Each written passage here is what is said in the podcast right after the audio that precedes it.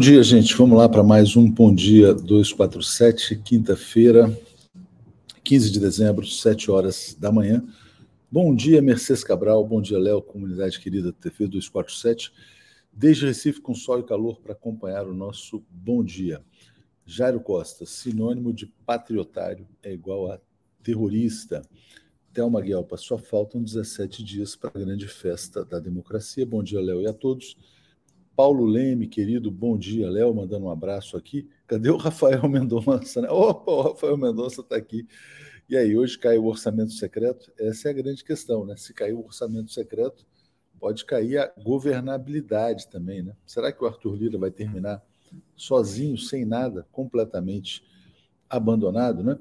Bom, gente, vamos lá. Eu queria falar com vocês aí sobre a guerra aberta pelos meios de comunicação contra o Brasil, né? não é contra o mercadante, não é contra a política econômica, não é contra o Haddad, é contra o Brasil. Hoje a gente tem editorial da Folha, do Estado de São Paulo, do Globo, todos eles dizendo que o PT cometeu um crime terrível ao derrubar a lei das estatais para abrigar o companheiro mercadante, né? como se o mercadante fosse um companheiro e não um economista, né? foi professor da Unicamp, professor da PUC de São Paulo, não está sendo abrigado como companheiro. É uma pessoa que tem compromisso com o desenvolvimento, apoiado pelos funcionários do BNDES e apoiado também pela Confederação Nacional da Indústria, né? Bom, aí o que acontece? Quer dizer, eles fazem os editoriais, é, o Globo chega a ponto de dizer que a industrialização é uma quimera, né? que a desindustrialização é uma tendência mundial. A Globo defende explicitamente que o Brasil seja um país subdesenvolvido, né? E o que está por trás disso? Não, políticos não podem ocupar cargos nas estatais, ou pessoas que tenham participado de campanhas, é, eventualmente campanhas políticas. O que eles defendem? Então, as estatais, a Petrobras, o BNDES, etc., tem que ser entregue aos técnicos. Né? Vamos ver quem são os técnicos, os técnicos uh, que presidiram a Petrobras no desgoverno do Jair Bolsonaro. Né? Vamos lá. Então, vou pegar o primeiro deles aqui, essa matéria aqui do Intercept. Roberto Castelo Branco, primeiro presidente. Porta giratória. Empresa com ex-presidente da Petrobras lucra quase meio bilhão, bilhão, não é milhão, não, é 500 milhões, tá? Com os campos que ele mesmo ajudou a vender. Então, um técnico, um técnico, que é o que o Globo defende, a Folha, o Estado de São Paulo, vendeu campos da Petrobras para uma empresa chamada 3R Petroleum e essa 3R Petroleum lucrou 500 milhões de reais. Né? Bom, e ninguém fez, eu não me lembro de nenhum editorial do Globo, do Estado de São Paulo, da Folha, contra o Roberto Castelo Branco. Vamos ver quem foi o outro presidente da Petrobras no desgoverno Bolsonaro. Quem é Joaquim Silvio Luna? Um general. Né? Qual era a competência desse general para presidir a Petrobras? O que, que ele entendia de energia, de, de exploração, de perfuração? Absolutamente nada. Mas ele foi colocado lá para manter a política de preços implantada pelo Pedro Parente, que, aliás, também não era técnico, era simplesmente um quadro tucano que fez da Petrobras uma vaca leiteira para os acionistas minoritários. Né? Bom, Joaquim Silva Luna, nomeado em abril do ano passado, general não, isso aqui é uma notícia velha, né, de 2022, nomeado em abril de 21, o general não conseguiu resolver demanda do próprio presidente, segurar a escalada de preços mas ele estava lá exatamente para isso, para aumentar os preços e aumentar os ganhos dos acionistas minoritários. não houve um editorial, nem da Folha, nem do Estado, nem do Globo, dizendo que as estatais estavam sendo atacadas por um general que não entende absolutamente nada de Petrobras. Quem foi o outro presidente da Petrobras nomeado pelo Jair Bolsonaro? É o atual presidente. Então vamos lá, Caio Paes de Andrade. Foi até constrangedor, né? Quando o portal Infomoney divulgou o currículo do Caio Paes de Andrade. Além de atuar nos ramos de imóveis e agronegócio, quer dizer, o que é atuar nos ramos de imóveis? É com todo respeito, né? Eu respeito muito. Ele era um corretor de imóveis, né? Então, o corretor de imóveis era o presidente da Petrobras e formado em jornalismo, em comunicação, nem sei se era jornalismo, era comunicação nacional pela Universidade Paulista. Também não houve nenhum editorial do Globo, nem do Estado, nem da Folha, dizendo que as estatais estavam sendo saqueadas pelos companheiros. Né? Então, o que acontece objetivamente é o seguinte: essa mídia atua contra o Brasil porque ela não quer o processo de retomada do desenvolvimento industrial ela quer o capitalismo financeiro sugando, sugando todas as riquezas nacionais. Como eu disse, né, o editorial do Globo é realmente repugnante, né, quando eles dizem que a desindustrialização é uma tendência internacional e que lutar contra a desindustrialização seria uma quimera, né? Bom, Renato Pereira, Globo completamente cancelado, insuportável, detestável, impraticável, adeus nazifascistas, milicos, milicianos, do evangelistão picareta assassino genocida. E a minha querida amiga Rosângela Pinheiro dizendo: a gente sabe que foi o governo técnico da peste, né? Começou, gente, começou o jornalismo de guerra, voltou, na verdade, contra o presidente Lula antes mesmo da posse. Isso, na verdade, está expresso numa manchete que a gente publicou ontem de um economista-chefe do BTG Pactual chamado Mansueto Almeida, na qual ele fala que o benefício da dúvida está indo embora, né? Então não tem mais benefício da dúvida. Agora é pau, pau e pedra para cima do governo popular. Vamos trazer aqui o nosso Marcelo Auler para a gente dar sequência ao bom dia. Cadê o Marcelo? Está aqui, Marcelo. O comentário de Marcelo Auler. Bom dia, meu querido Marcelo Auler. Tudo bem com você? Bom dia, bom dia, comunidade. Hoje é uma quinta-feira que promete aqui em Brasília, promete, na verdade, uma enrolação, né? Vamos jogar tudo para a semana que vem.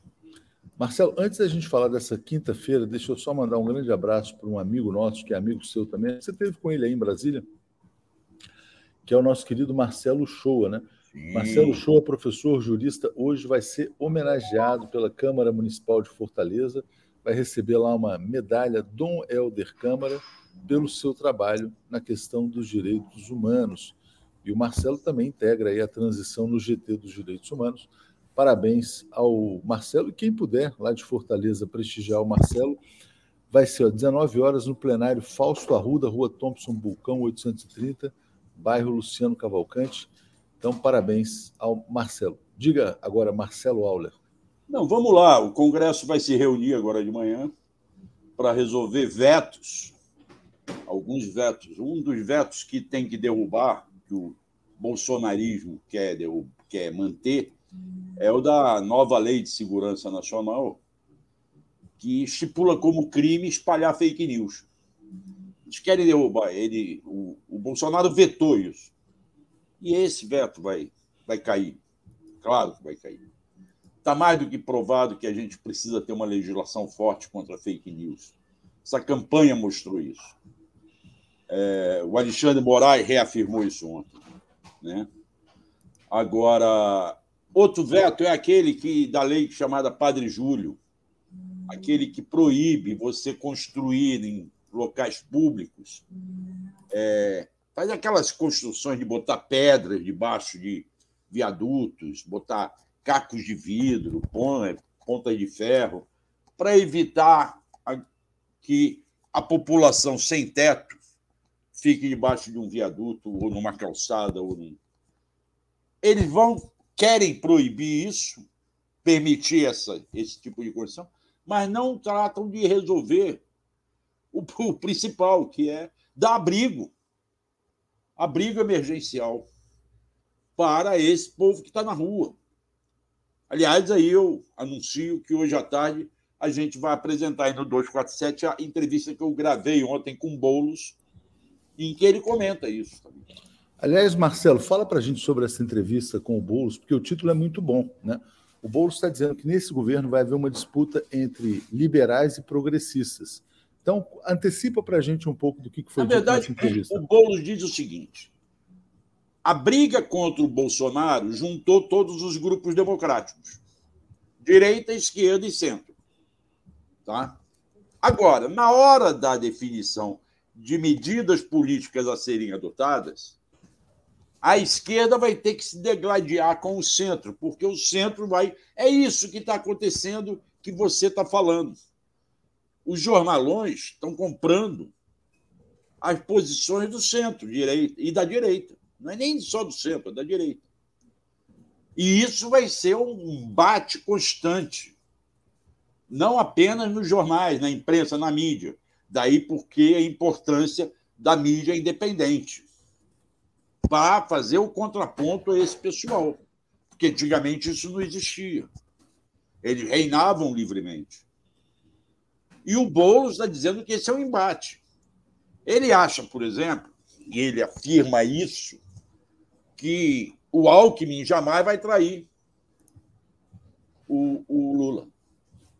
Agora, quando a gente vai discutir a posição da Simone Tebet, o Boulos acha que ela vai fazer prevalecer a posição dela de liberal. Embora ela hoje concorde com vários pontos que todos nós concordamos. Ela defende essa PEC integralmente desde o início. Entende? Ela defende o, o Ajuda Família, o Bolsa Família, ela quer o desenvolvimento social. Eu acho que ela pode ficar entre desenvolvimento social ou a educação. Mas a educação ontem me pareceu que já estava com a Isolda. Isso a gente conversa mais à frente. Então, o Boulos Marcelo, coloca, e coloca a necessidade de você preparar a sociedade, grupos da sociedade, para essa disputa. Ele disse: a esquerda só vai ganhar se a sociedade estiver na rua. O, o Boulos vai ser ministro, Marcelo? Ele quer ser ministro Olha, não. Eu inicio a entrevista fazendo essa pergunta a ele. Lembrando a pergunta que você fez a ele naquela transmissão que nós fizemos no TSE. E ele diz que ele não pode dizer se quer ou não quer ir a uma festa se ele não recebeu o convite. Ele disse: Eu não tenho como dizer, ô Marcelo, é, a festa que você vai dar e para a qual eu não fui convidado, eu não irei. Então ele está esperando ver o que vai acontecer. Ele insiste que tem um mandato a cumprir com mais de um milhão e cem votos a, a respeitar. A única questão que eu acabei, porque ele teve um problema de horário e nós a entrevista teve que acabar, eu não coloquei, é a questão do PSOL há uma disputa. O PSOL tinham oito deputados, hoje vão, vai ter 12 na próxima legislatura. Aumentou em 50% sua bancada. A bancada é predominantemente feminina. E há um grupo grande. Ontem, deputados petistas me falaram que estas deputadas do PT, as federais que já estão aí, não vou ficar citando nomes, garantem que no fim de semana, na reunião interna do PSOL, eles vão é, rejeitar cargos no governo. Não vão desembarcar do governo, do apoio ao governo, mas vão rejeitar cargos. Então, entre os petistas, há quem diga que o Lula não pode se manifestar antes que essa reunião interna aconteça. E eu confesso que acabei não perguntando sobre isso ao Boulos. Foi uma falha minha. Já fica o meu pedido de desculpas aqui e eu vou consertar depois procurando saber com ele isso. Agora, ele não responde o que quer ou o que não quer, porque ele está sendo político. Ele não vai dizer não quero é, sem saber o que, que vai oferecer ele. A mesma coisa Simone Tebet tem falado. Eu não posso me manifestar. Agora, eu não estou aqui para pegar um penduricalho para como prêmio de, de compensação. Entende? Eu não estou pedindo cargo, eu tenho projetos a desenvolver na sociedade que eu posso desenvolver sem o cargo de ministro. Foi o que ela falou em conversa mais reservada. Eu não assisti ontem o discurso de despedida dela, lembrando que ela está se despedindo do Congresso. Ela não será nem deputada nem senadora ano que vem. Daí a questão, como eu expliquei no Boa Noite, de que o MDB, que é um indicado pela Câmara, que é um indicado pelo Senado, e considera que se a Simone for convidada pelo Lula, o que eu acho que vai, porque eu acho que o Lula sabe da força da Simone, que a Simone deu à campanha dela, e há uma outra coisa que não se fala: a relação da Simone com o Lula passa por uma relação dela com a Janja. Entende? Foi a Janja quem trabalhando nessa campanha, trouxe a Simone no segundo turno. Foi a Janja quem ligou para Simone no domingo da vitória, ou na segunda-feira, logo depois da vitória, e aproximou a Simone do. A Simone já tinha sinalizado no domingo à noite de que ela teria posição e seria a favor da democracia. Dizer isso naquele domingo significa dizer não vou apoiar Bolsonaro independentemente do MDB ter tomado. Aí ela deu um prazo ao partido. Então, há uma relação ali e há um reconhecimento de que a Simone teve importância. Vamos lembrar uma entrevista que eu fiz com ela em, Leblon, que viralizou.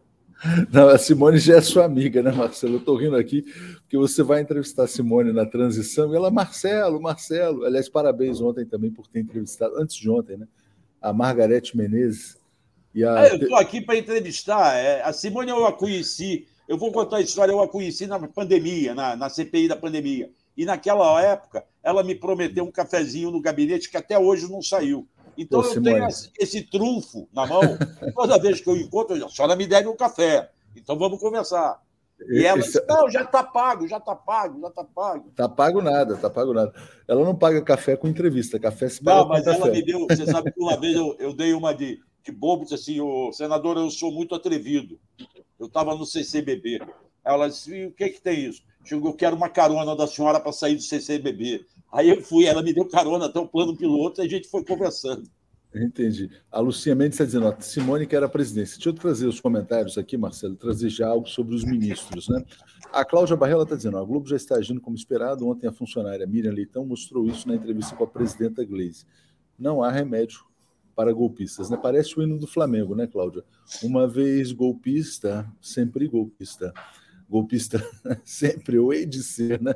Agostinho Cavalcante. Léo, corte da sua fala sobre Petrobras Pig e Ronaldo Dias está dizendo: ó, Lula colocou as pessoas de sua extrema confiança para sentar em cima do dinheiro. É isso, Atush? Eu não diria sentar em cima do dinheiro, né? porque se você olhar, por exemplo, o Fernando Haddad, ele não vai sentar em cima do dinheiro, ele vai ser o. Quer dizer, o que, que tem no Ministério da Fazenda? Secretaria da Receita Federal, arrecadar, arrecadação, para que os programas sociais sejam executados. Né? Você, para que tenha um bom planejamento, tal, orçamento, você precisa ter uma boa arrecadação tem que ter crescimento econômico. Então, não é exatamente sentar. E o BNDES com a Luiz Mercadante também não é sentar, na verdade, é articular a retomada do crescimento do desenvolvimento. Mas, Marcelo, vamos falar aqui dos ministros, né? Porque hoje tem uma matéria do valor econômico que eu acho que está bem correta, né? Falando do próximo bloco de ministros, cinco que serão anunciados pelo presidente Lula. Então, aqui, ó.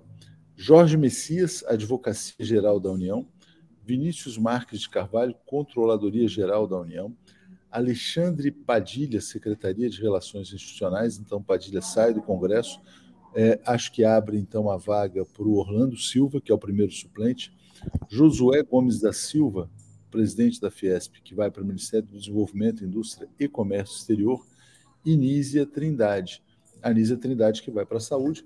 Ontem você falou no Boa Noite né, que a saúde não será entregue ao Centrão. Então, tem aí cinco ministros uh, sendo destacados pelo valor. Diga, Marcelo. Não, eu acho também que o, o Silvio Almeida, do Direitos Humanos, vai ser confirmado. E acho que tem outros nomes a serem confirmados. A Isolda, me pareceu ontem, que está batido o martelo. É, eu falei no Boa Noite, eu não sei se o público ouviu, que eu acho que o que aconteceu com Camilo Santana, que se encontrou com o Lula ontem de manhã, é mais ou menos o que o Tancredo ensinou a se fazer na política. Camilo foi lá e disse que o presidente of ofereceu o Ministério da Educação para ele, e ele disse: não, a educação tem que ser a Isolda, que tem todo um projeto a ser desenvolvido. Aí isso me recorda, o, Léo, o Tancredo costumava fazer essa jogada. Você diz assim: diz que você foi convidado e que você não aceitou, porque você acha que tem que fazer uma composição política, isso ou aquilo. Eu acho que é mais ou menos isso. Camilo vai ficar no Senado, pelo que eu sinto, e aí é eu quero deixar claro, isso não é uma informação que eu recebi. A informação que eu recebi é que o nome da Isolda continua forte, apesar de alguns serem contra, outros estão querendo a educação para o próprio pessoal do PT. Mas eu acho que a Isolda virá na educação. A Anísia está batido o martelo.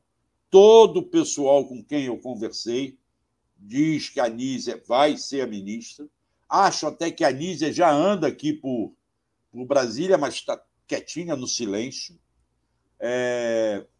E esses outros nomes, o Josué é próximo ao, ao, Lula por conta do pai e representa a indústria. Bem ou mal, ele é, é ele é o capitão aí da Fiesp atualmente. Derrubou o, o. Como é que é o nome do daquele que fez o pato lá? O, o Pato Amarelo, Paulo Scaff, Marcelo. O Paulo Scaff, pois é. Derrubou o Paulo Scaff. É, a Fiesp, e agora ele vai para o Ministério da Indústria e Comércio, que alguns defendiam que fosse para um partido político. A questão é. vai ficar dos partidos políticos, como diz a matéria do valor. O Lula vai deixar para depois da votação da PEC. Exatamente. Vamos, vamos cumprimentar aqui, antes de mais nada, Maria Elvira Zelante, hoje meu aniversário, mais, mais um que inicia assistindo ao 247, minha TV favorita. Força e coragem para todos. Deixa eu mandar aqui uns balões. Parabéns então. a Maria Elvira. Muito legal, Marcelo. Quando é. que é seu aniversário, Marcelo? Seu, o seu é dia de aniversário? Só, só é, em agosto, 12 de agosto. Está longe, está longe. longe. Obrigado, parabéns aqui, Maria Elvira, e vamos juntos aqui.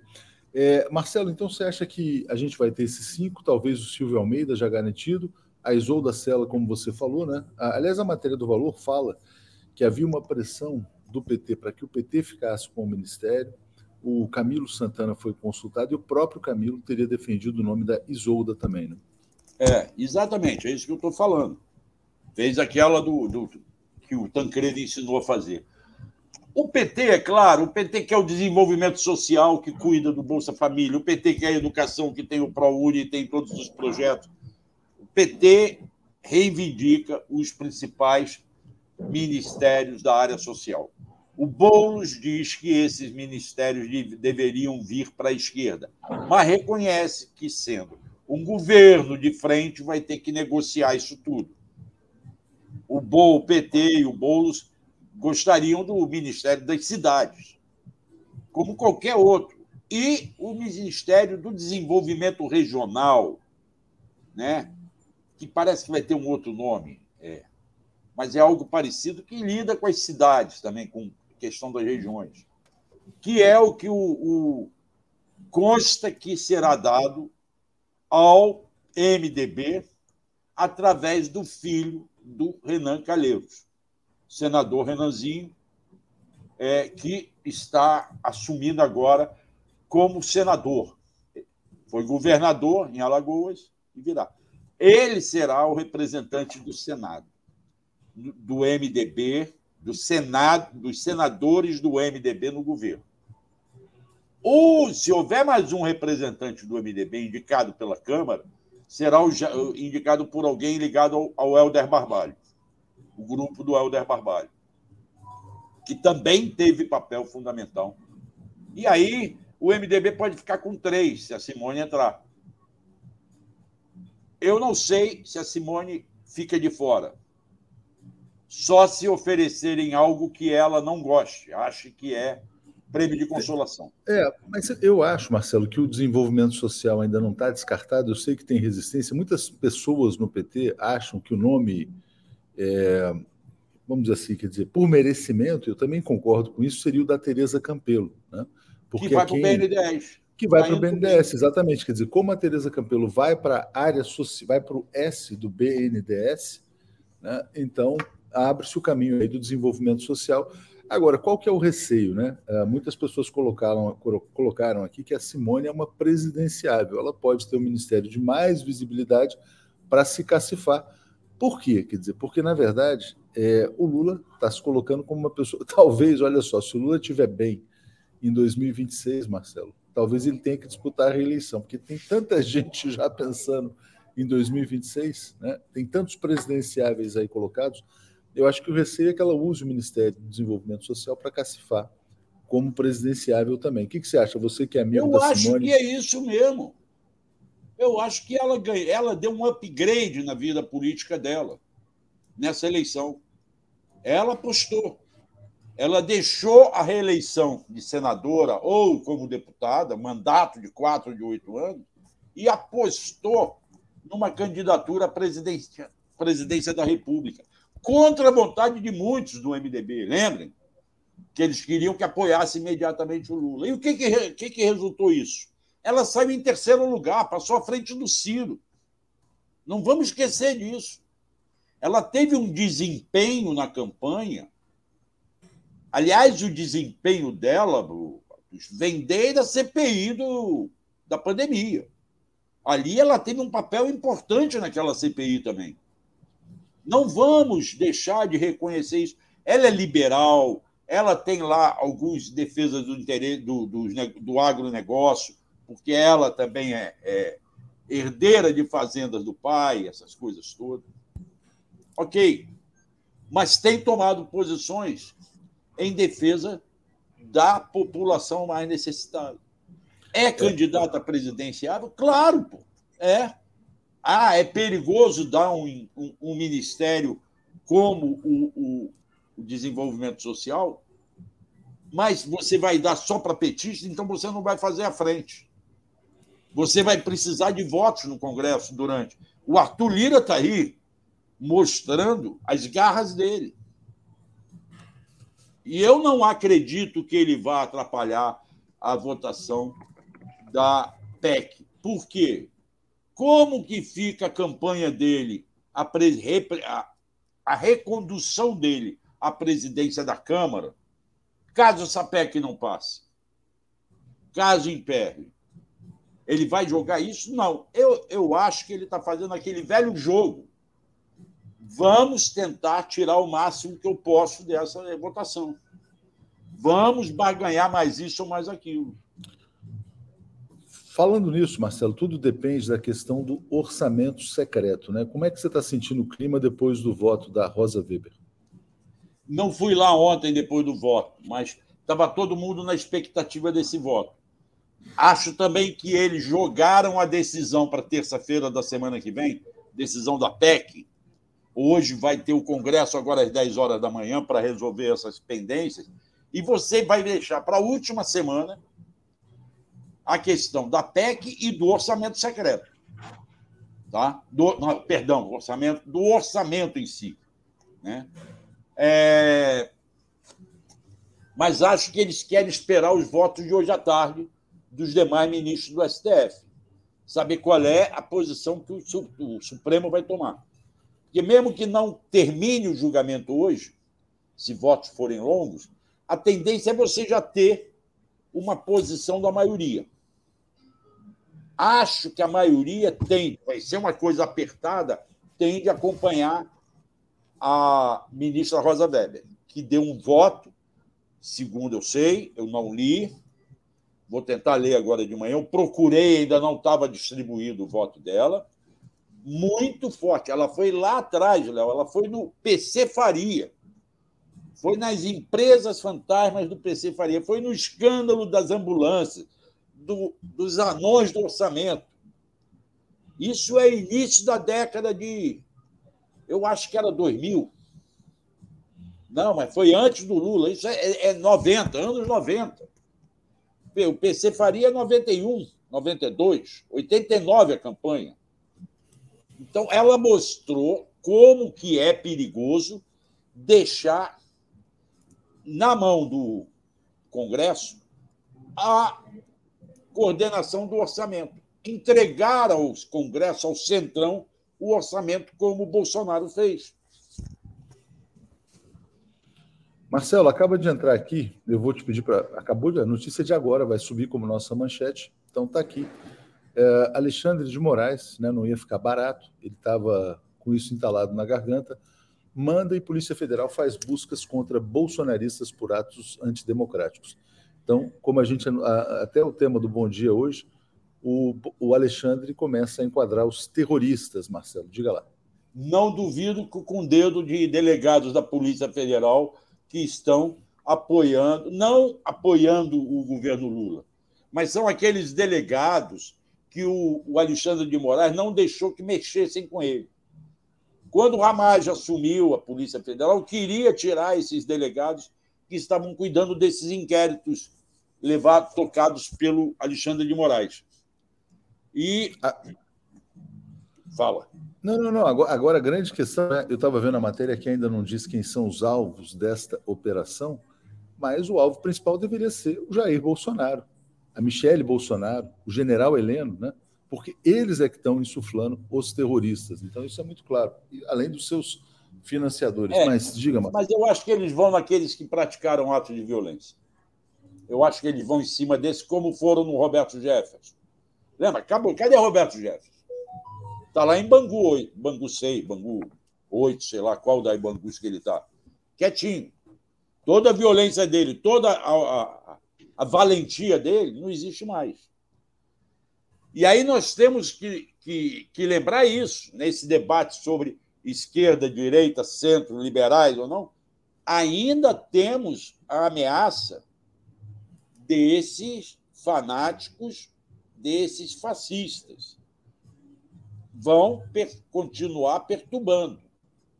Claro que agora terão respostas prontas.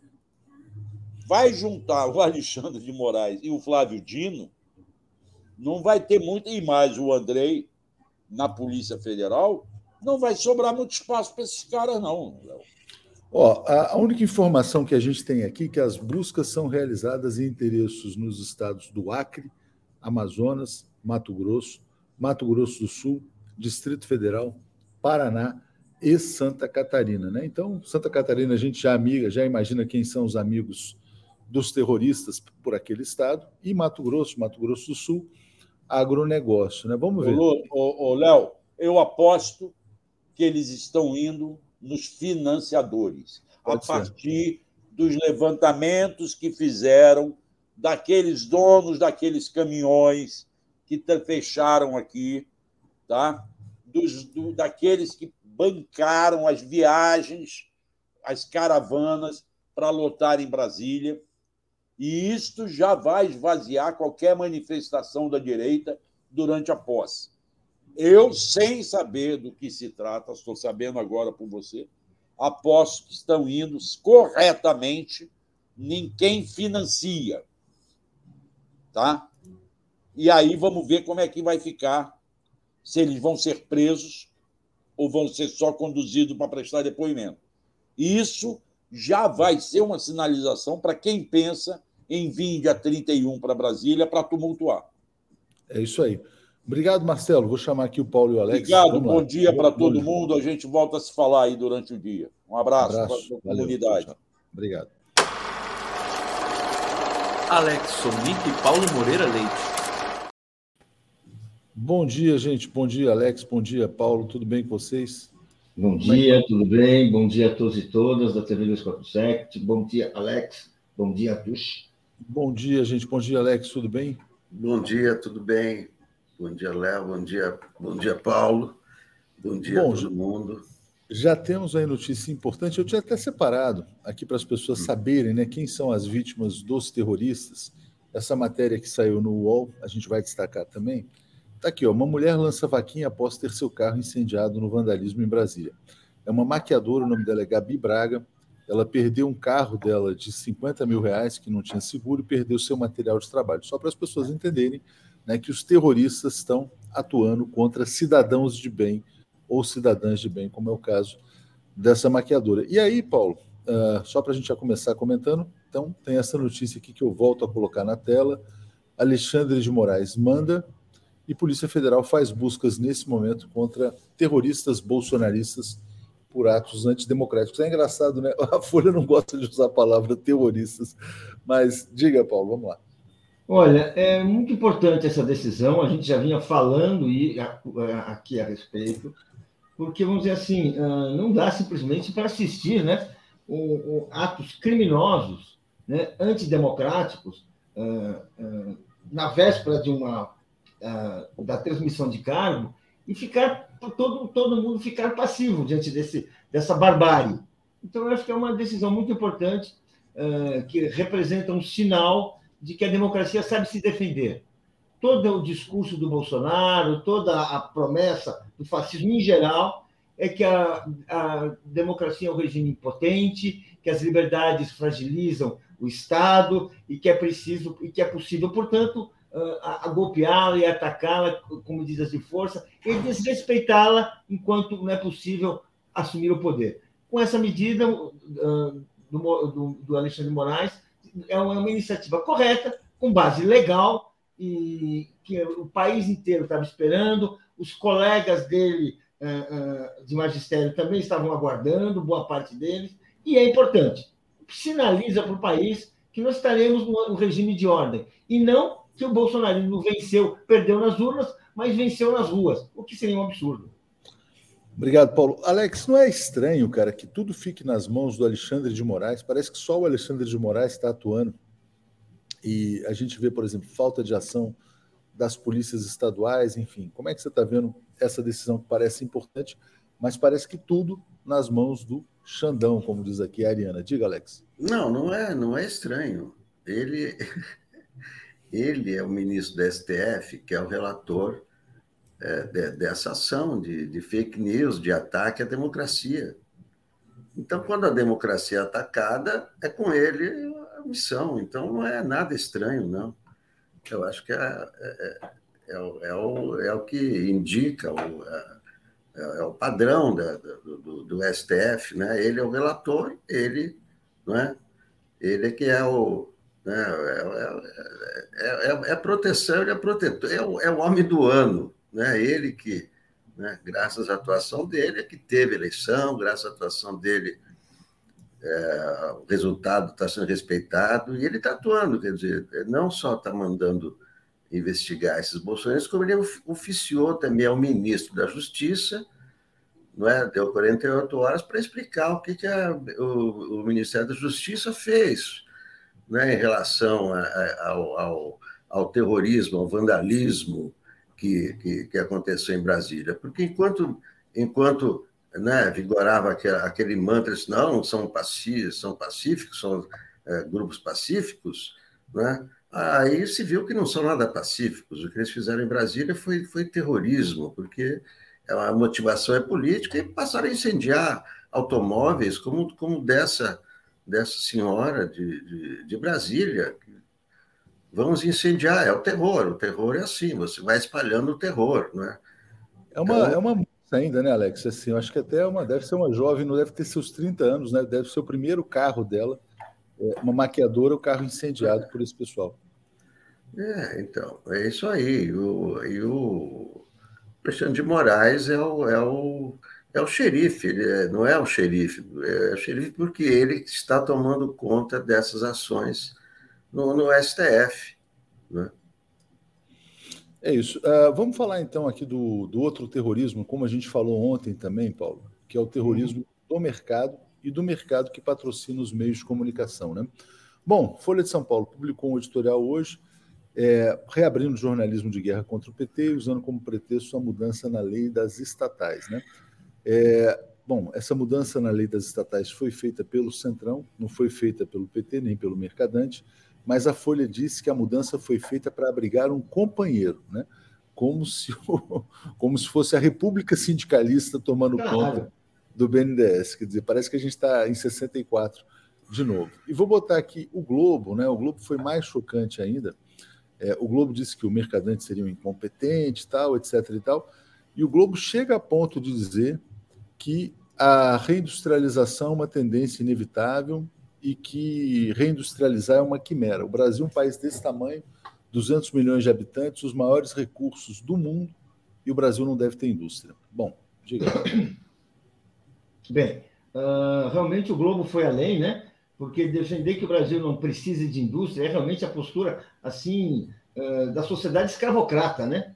Que a gente que deveria ser um país que não precisava de trabalhador, a gente tinha escravos, né? E a gente também não precisava de indústria, que é uma coisa meio complicada, e vamos ser uma economia uh, agrária exportadora, que era o grande sonho da sociedade, da, da sociedade, da elite escravocrata, que foi um dos elementos mais reacionários da história e que deixou herdeiros ideológicos, pelo menos, como a gente está vendo aí, porque essa postura do Globo, claro que ela é coerente também com uma postura contra direitos sociais, contra direitos trabalhistas, né? Aquela postura assim realmente assim daquele liberalismo, ultraliberalismo que só, só beneficia para quem pode ter escravos, né? Quem, quem, pode ter uma senzala em casa ou na sua empresa para prestar serviço. Então não, não surpreende Agora, isso sinaliza tanto o Globo, que realmente ah, aí, aí extrapolou, como a Folha e como outros veículos que cedo ou tarde vão fazer, é o seguinte: uh, eles estão querendo criar realmente um demônio, um político que realmente vai ser o símbolo do mal. No, no, no, primeiro mandato do Lula, esse símbolo do mal era o José Dirceu, a gente lembra, que foi demonizado, foi assim, foi transformado assim no grande vilão. Estão tentando fazer isso agora com o Aloysio Mercadante, que é um sujeito mais jovem, que é um sujeito que tem uma vida acadêmica é, inatacável, que tem livros publicados, que é um sujeito que tem uma história é, é, muito importante de, de construção do Partido dos Trabalhadores, como aliás de Ser também tinha, vamos fazer justiça aqui.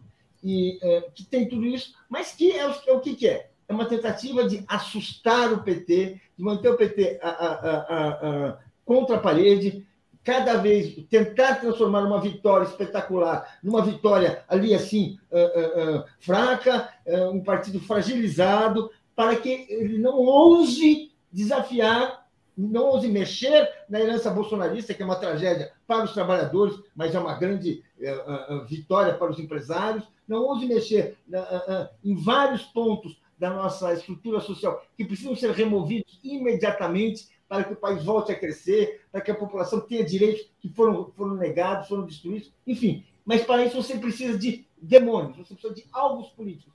O, o, o Luiz Mercadante, que encarna a história do PT hoje, é um dos mais antigos militantes, representantes da geração que fundou o PT, da geração que lutou contra a ditadura, só para dizer, fomos colegas de, de passeata, colegas de manifestação, colegas de assembleia na Universidade de São Paulo nesse, nessa época Bem, ele é um símbolo de tudo isso e por isso mesmo ele foi transformado em algo.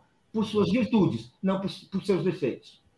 Silvia Guedes, né? E o que se poderia esperar do Globo? Né? Qual é o espanto? Isso é só o começo. Né? O que está sinalizando, na verdade, é que a guerra começou antes mesmo da posse. É, evidentemente, é, eu acho que no final da disputa eleitoral, a Globo acabou meio que apoiando a frente ampla, porque, evidentemente, não poderia seguir com um fascista como Jair Bolsonaro, que ameaçava caçar a concessão da Globo, mas uh, eles tinham a expectativa de tentar colonizar o governo e não vai ser tão simples assim, pelos primeiros sinais aí que a gente está vendo. É, Alex, mas falando aqui da política, né, vamos entrar no tema do orçamento secreto. É, vai ser derrubado? Não vai ser derrubado? Qual que é a sua expectativa depois do primeiro voto de ontem é, da Rosa Weber? Eu acho que o voto de ontem foi demolidor e mostra claramente que vai ser derrubado, né? O orçamento secreto. E aí, o Arthur Lira, né? Cuja plataforma de, re, de reeleição é, não se sustenta sem orçamento secreto, está né? Tá colocando essa, essa votação na negociação é, para aprovação da, da PEC, da, da, da transição. É, é, claro que essa, essa votação do STF não tem nada a ver com Lula, com PT, com. É? dois, no, no ano passado, a Rosa Weber já tinha derrubado é? é a distribuição dessa grana e tudo, não é? Então não tem nada a ver, mas é, o, é, o, Arthur Lira é, não, não, se reelege sem orçamento secreto, tá certo? São 20 bilhões. É, então, é, me parece que o que o Arthur Lira quer é, é, é morder esses 20 bilhões do, do, da PEC da transição, para ele não ficar sem nada. Eu acho que é isso que está acontecendo. Né? Ele quer encontrar um jeito de é, ser compensado nessa PEC da transição do prejuízo que ele vai ter, porque é evidente que o STF hoje vai. Eu não tenho dúvida depois do voto daí, tem, temos que lembrar o seguinte: no ano, no ano passado, quando a, a, Rosa Weber suspendeu os pagamentos, é, o plenário é, confirmou a decisão dela por 8 a 2. Então, esses, esses oito vão acompanhar a Rosa nesse, nesse voto de ontem. Né? Então, o PSF vai derrubar o orçamento secreto e tudo, e o que o Lira está procurando é ver se nesses, nessa, nessa grana aí ele morde os 20 bi para não ficar a perigo na sua reeleição. É, Paulo, seguindo nesse tema do orçamento secreto, vamos falar sobre a questão da governabilidade. Né? É, isso se conecta com a tal da lei das estatais. Por quê?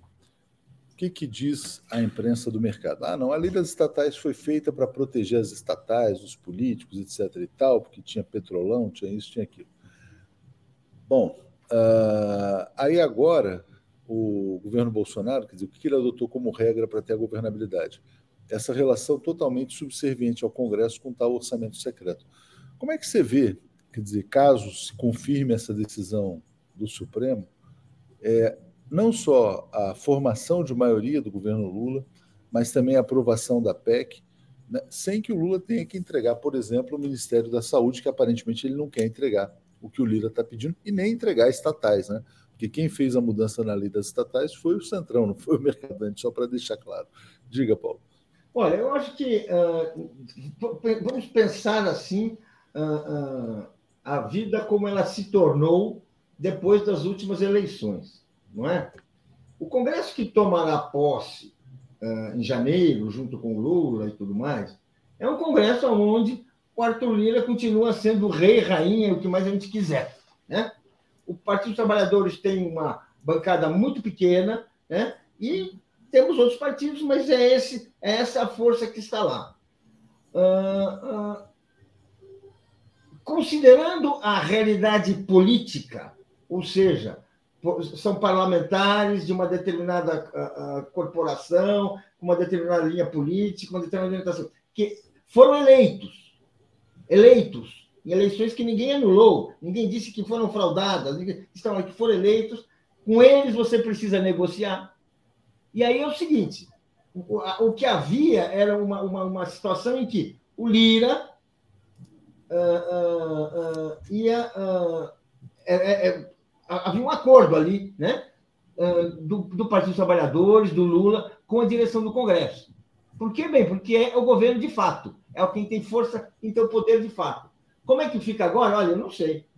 Eu falei ontem com um deputado, ele me disse: olha, o que vai acontecer é o seguinte: vão achar uma brecha os parlamentares, vão refazer tudo e vão atender a, a, a se, se o, o, o, o, Supremo for até o fim, como muita gente está dizendo, eles, o Congresso vai achar uma brecha e vai continuar tudo como está, porque, bem, é, é, vamos dizer assim, é esse o poder que nós temos, nós temos no Brasil. A menos, claro, que fossem caçar 80 deputados, que a gente não imagina que vai acontecer. Certo? Caçar 200 deputados, não vai acontecer. Portanto, o que vai acontecer? Eles vão achar uma brecha e vai prosseguir. Por quê? Porque é a realidade política, a realidade que saiu das urnas, que assim determina. A menos que vamos caçar, a menos que se, se abra um pelotão de caçamento aí, que eu não sei como é que é. É, isso que é assim que eu vejo. Ou seja, eu acredito nessa possibilidade, não acredito que, que, que a, a, a, a, essa decisão do Supremo, mesmo que venha com, a, venha com uma resolução de eliminar tudo isso, ela vai ter esse conteúdo de acabar com uh, uh, o orçamento secreto, acabar com as negociatas, porque isso é da vida do parlamento. Bom, é isso, né? E esse parlamento que foi atendido com fundo eleitoral, com fundão, etc. e tal, insaciável, né? Sempre chantageando, sempre colocando pressão. João do Sertão, uma vergonha o orçamento secreto, o dinheiro é do povo brasileiro e não dos safados do Centrão e da extrema-direita. Léo Zirk, prezados, importante repercutir reportagem da Fórum sobre participação do GSI nos atos terroristas, caracterização gravíssima de terrorismo de Estado. Né? Me parece claro, evidente também, que tem o dedo do general Heleno em tudo que está acontecendo no Brasil. Cláudio Cunha está dizendo: vocês acham viável a taxação da exportação de commodities e o recurso ir ao Fundo Soberano apoiando ações desenvolvimentistas? Eu luto por isso. Eu acho não só viável, como necessário, né? porque, evidentemente, é, há um, um super ganho do, dos ruralistas com esses preços aí, com essa taxa de câmbio também. Agora, evidentemente, eles vão reagir. Né? O Pedro Paulo, o Paulo Pedro está nos apoiando também.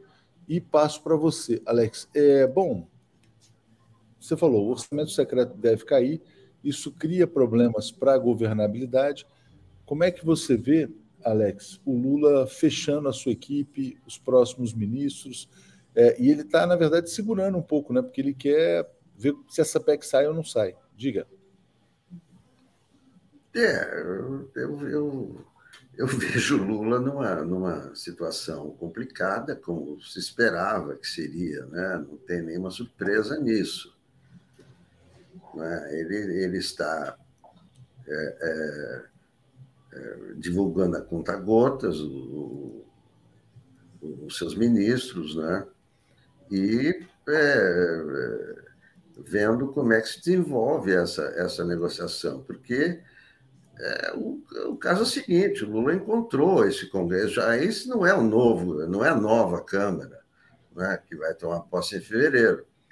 Mas o Lula já encontrou, já encontrou o, o, o império do Lira, né? O Lira atuou, atuou como imperador, né? Desde que ele é, assumiu a presidência.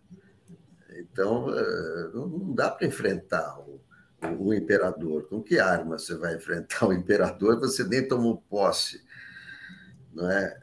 Então, é o, o que as armas que o Lula tem são, são os ministérios, são as secretarias.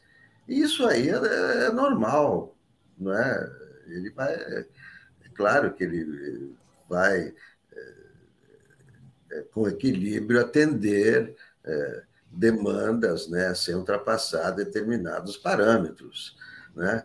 Mas a coisa é a seguinte: o, o, ministério é assim, você dá o ministério para é, um partido, né?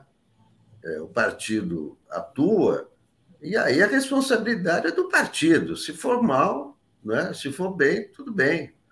Né? Então, é, eu acho, acho normal isso aí. O Lula está tendo todo cuidado para, é, primeiro, para não comprometer o, é, o, orçamento do ano que vem. Né? E sem a PEC da transição, não vai haver orçamento, vai ser um. Nem para esse desastre. ano, né? Nem para esse, nem para esse. Tem coisas para serem pagas desse né? ano. Então, essa, essa, essa é, é a prioridade, né? É, é, é, a prioridade, mas é aquela coisa, né? Quem entrega primeiro, os votos ou os, os ministros, né? É, é isso. A questão é essa. Acho que o, o, o, o Lula está sendo precisa... chantageado. É claramente uma chantagem o que está acontecendo.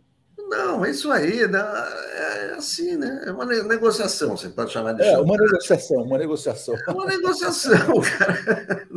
uma negociação. Tem a parte Bom, embaixo do balcão. Tem a parte por baixo do balcão. É isso. Deixa, deixa, eu, deixa eu trazer aqui, pegando esse comentário aqui do Birajara, Paulo. Lula tem o povo ao lado dele e vai esmorecer aos golpistas safados né? porque, olha só, é, falando sobre o povo ao lado do Lula, MST pretende levar 30 mil pessoas à posse de Lula em 600 ônibus. Né? Então é importante mostrar força popular na posse. Ao mesmo tempo, você publicou um artigo que eu vou botar na tela aqui, que é esse aqui, ó.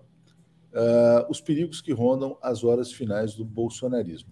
Eles estão acuados, são terroristas. A ação do Alexandre de Moraes de hoje, dessa manhã, está mirando em mais de 80 pessoas, são mais de 80 terroristas. É, então, é aquela coisa: de um lado, o MST se mobilizando, de outro, os, os bolsonaristas cometendo atos terroristas. Passo para você falar sobre esse perigo final.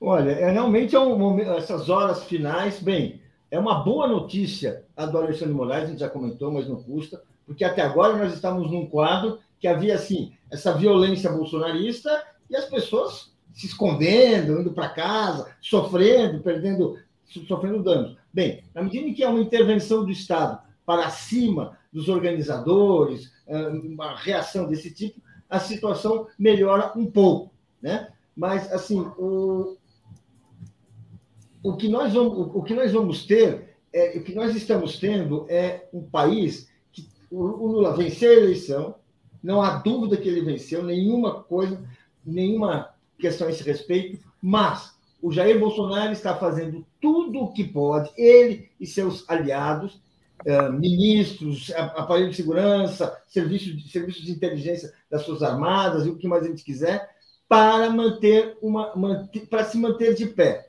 para impedir uma posse eh, como ela deve ser, tranquila, eh, restauradora, que traga uma mensagem ao país, querem marcar o tumulto. E o que eles estão justamente querendo é isso. Uh, ele, o plano deles, eu acho que era, eles não querem ser desalojados, eu acho que eles vão forçar as Forças Armadas, no dia da. Uh, uh, depois da posse, a intervir nos, nesses locais aonde estão concentrados bolsonaristas, militares da reserva e outros pedindo intervenção militar para trazer um ambiente de tensão. É assim que eles querem marcar o início do governo Lula. É, falando de perigos finais, né, Alex? Uh, vamos falar de um perigo antigo que está voltando, que é a Covid. Quase ninguém mais fala da Covid, as mortes estão aumentando. Você tem números aí importantes para trazer para a gente. Vou ler só o comentário da Rita de Cássia aqui, dizendo: ó, o Lira quer a cereja do bolo, orçamento secreto e a pasta da saúde. Né? Não é à toa que esse pessoal do Centrão gosta do Ministério da Saúde. Tem muito orçamento, tem muita compra, enfim. É, Caroline França também está dizendo aqui sobre a lei das estatais. Eu realmente fiquei desconfortável com a União para alterar a lei das estatais. Me incomoda muito e deixa sem argumentos, calada da noite. Quem falou bem sobre essa questão das estatais foi o Fernando Haddad, que ele disse o seguinte: o que as estatais precisam é de controle, uma controladoria, mas você não pode botar um veto dizendo não, o mercadante não pode presidir o PNDES. Como não? Quer dizer, quem tem que presidir as estatais são os incompetentes que o Bolsonaro nomeou, como aquele Caio Paes de Andrade, como general que nunca entendeu nada de energia, ou como o Roberto Castelo Branco, que deu postos de petróleo depois foi para a empresa que ganhou os postos de petróleo. Né? Então, o argumento é esse, quer dizer, tem que ter controle, não veto a quem é político. Mas, uh, Alex, vamos falar sobre Covid, que eu acho que é uma questão que está sendo esquecida e é fundamental. Diga. Eu estava vendo os números aí de, de anteontem para ontem, dobrou o número de, de mortes. Anteontem, é, 150, ontem, quase 300. Então, é, não acabou a Covid, né? não acabou, parou, né? as pessoas estão achando que, que acabou. Festa de fim de ano, Natal, né? É, é preciso tomar cuidado, né? E, o cuidado básico, quem não tomou as vacinas, tomar as vacinas e, e usar máscara, né? Não, eu não vejo, é, não vejo mais as pessoas preocupadas, é porque a imprensa não está dando os números, né? Quando a imprensa dava os números né, diariamente, as pessoas ficavam preocupadas. Claro, não está acontecendo nada, mas está quando salta o número de mortos de 150% por dia, e mortos, não, e casos 30 mil, 50 mil, quer dizer, são números grandes ainda, né? Então as pessoas têm que se prevenir, né? É, tem que não, não pode é, dispensar máscara, não pode. 300 pessoas é um Boeing, né? Só para a gente ter a referência. Né? E quando chegou a 300, a 300 pessoas lá atrás, foi um escarcel, né? Aí depois chegou, passou de mil, mil pessoas por dia, e as pessoas começaram a ficar apavoradas. Mas, de fato, é um número muito, muito grande. Paulo Vargas dizendo, será o STF, eh, mas será o STF que vai dizer o tamanho do poder de chantagem do Lira. É, Paulo, você acha que as pessoas se esqueceram da Covid também, como está dizendo o Alex? Não, sem dúvida.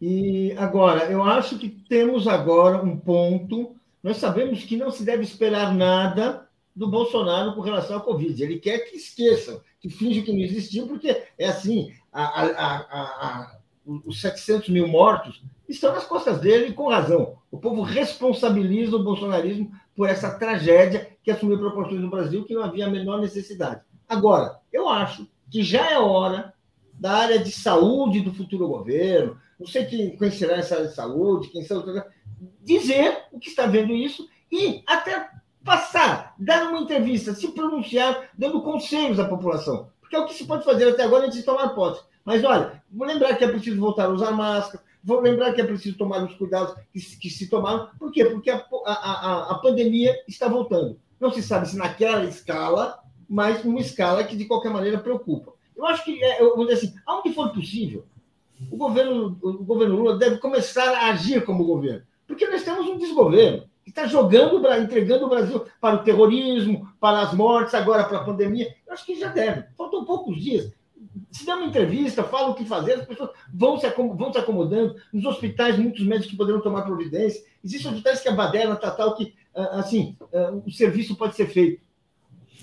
Importante, né, então, que o Ministério da Saúde não seja entregue ao Centrão e fique nas mãos de uma pessoa, aí nesse caso, sim, técnica, né, como a Anísia, que era presidente da Fundação Oswaldo Cruz. É, Alex, um último tema aqui que me parece bem interessante, bem importante, que é esse aqui, que mostra as digitais do general Augusto Heleno em todo esse terrorismo que tem acontecido no Brasil. Sabe o Silvinei Vasques, o diretor da Polícia Rodoviária Federal? ele foi agora abrigado no programa nuclear. Olha só. É, ele foi designado para a Comissão de Coordenação de Proteção ao Programa Nuclear Brasileiro. Silvinei Vasques, aquele que tentou atuar na fraude eleitoral, impedindo que muitas pessoas votassem estar no Programa Nuclear Brasileiro. Diga, Alex. Não, mas daqui a 15 dias começa o novo governo, né? Então, essas nomeações aí o Bolsonaro, essas nomeações vão cair, né? Isso aí, o Silvinei Marques vai ter que responder por tudo que ele fez com a atuação na, nas eleições da Polícia Federal, é, o, o rapaz que eles mataram na Câmara de Gás, os, os ônibus que para impedir os eleitores de irem votar, a, a, a total a, a liberação né, para que os caminhoneiros bloqueassem a estrada, tudo isso ele vai responder. Então, isso aí vai durar 15 dias. Né? Ele pode, pode abrigar onde ele quiser. Né? Quando começa o novo governo, que o, o Flávio Dino já deu recado, que essas coisas, né, daqui a 15 dias, né, vão ser colocadas no, no, nos escaninhos da, da justiça, das ações e tal. Né? Então, esses estertores aí. E, e é engraçado, nós estamos a, há 10 dias do Natal, ninguém fala em Natal esse ano. Pois é. É que o Bolsonaro não dá descanso, né? O Bolsonaro. É, é impressionante, né? É a gente aí. também costumava, nessa época, entrar em férias, lembra? Ah, vamos parar. Não dá para parar, não se fala em Natal, e muito menos em Réveillon. é isso aí. Valeu, gente. Obrigado, Paulo. Obrigado, Alex. Abraço. Apresentação de Daphne Ashton. Bom dia, Daphne, tudo bem? Bom dia, André.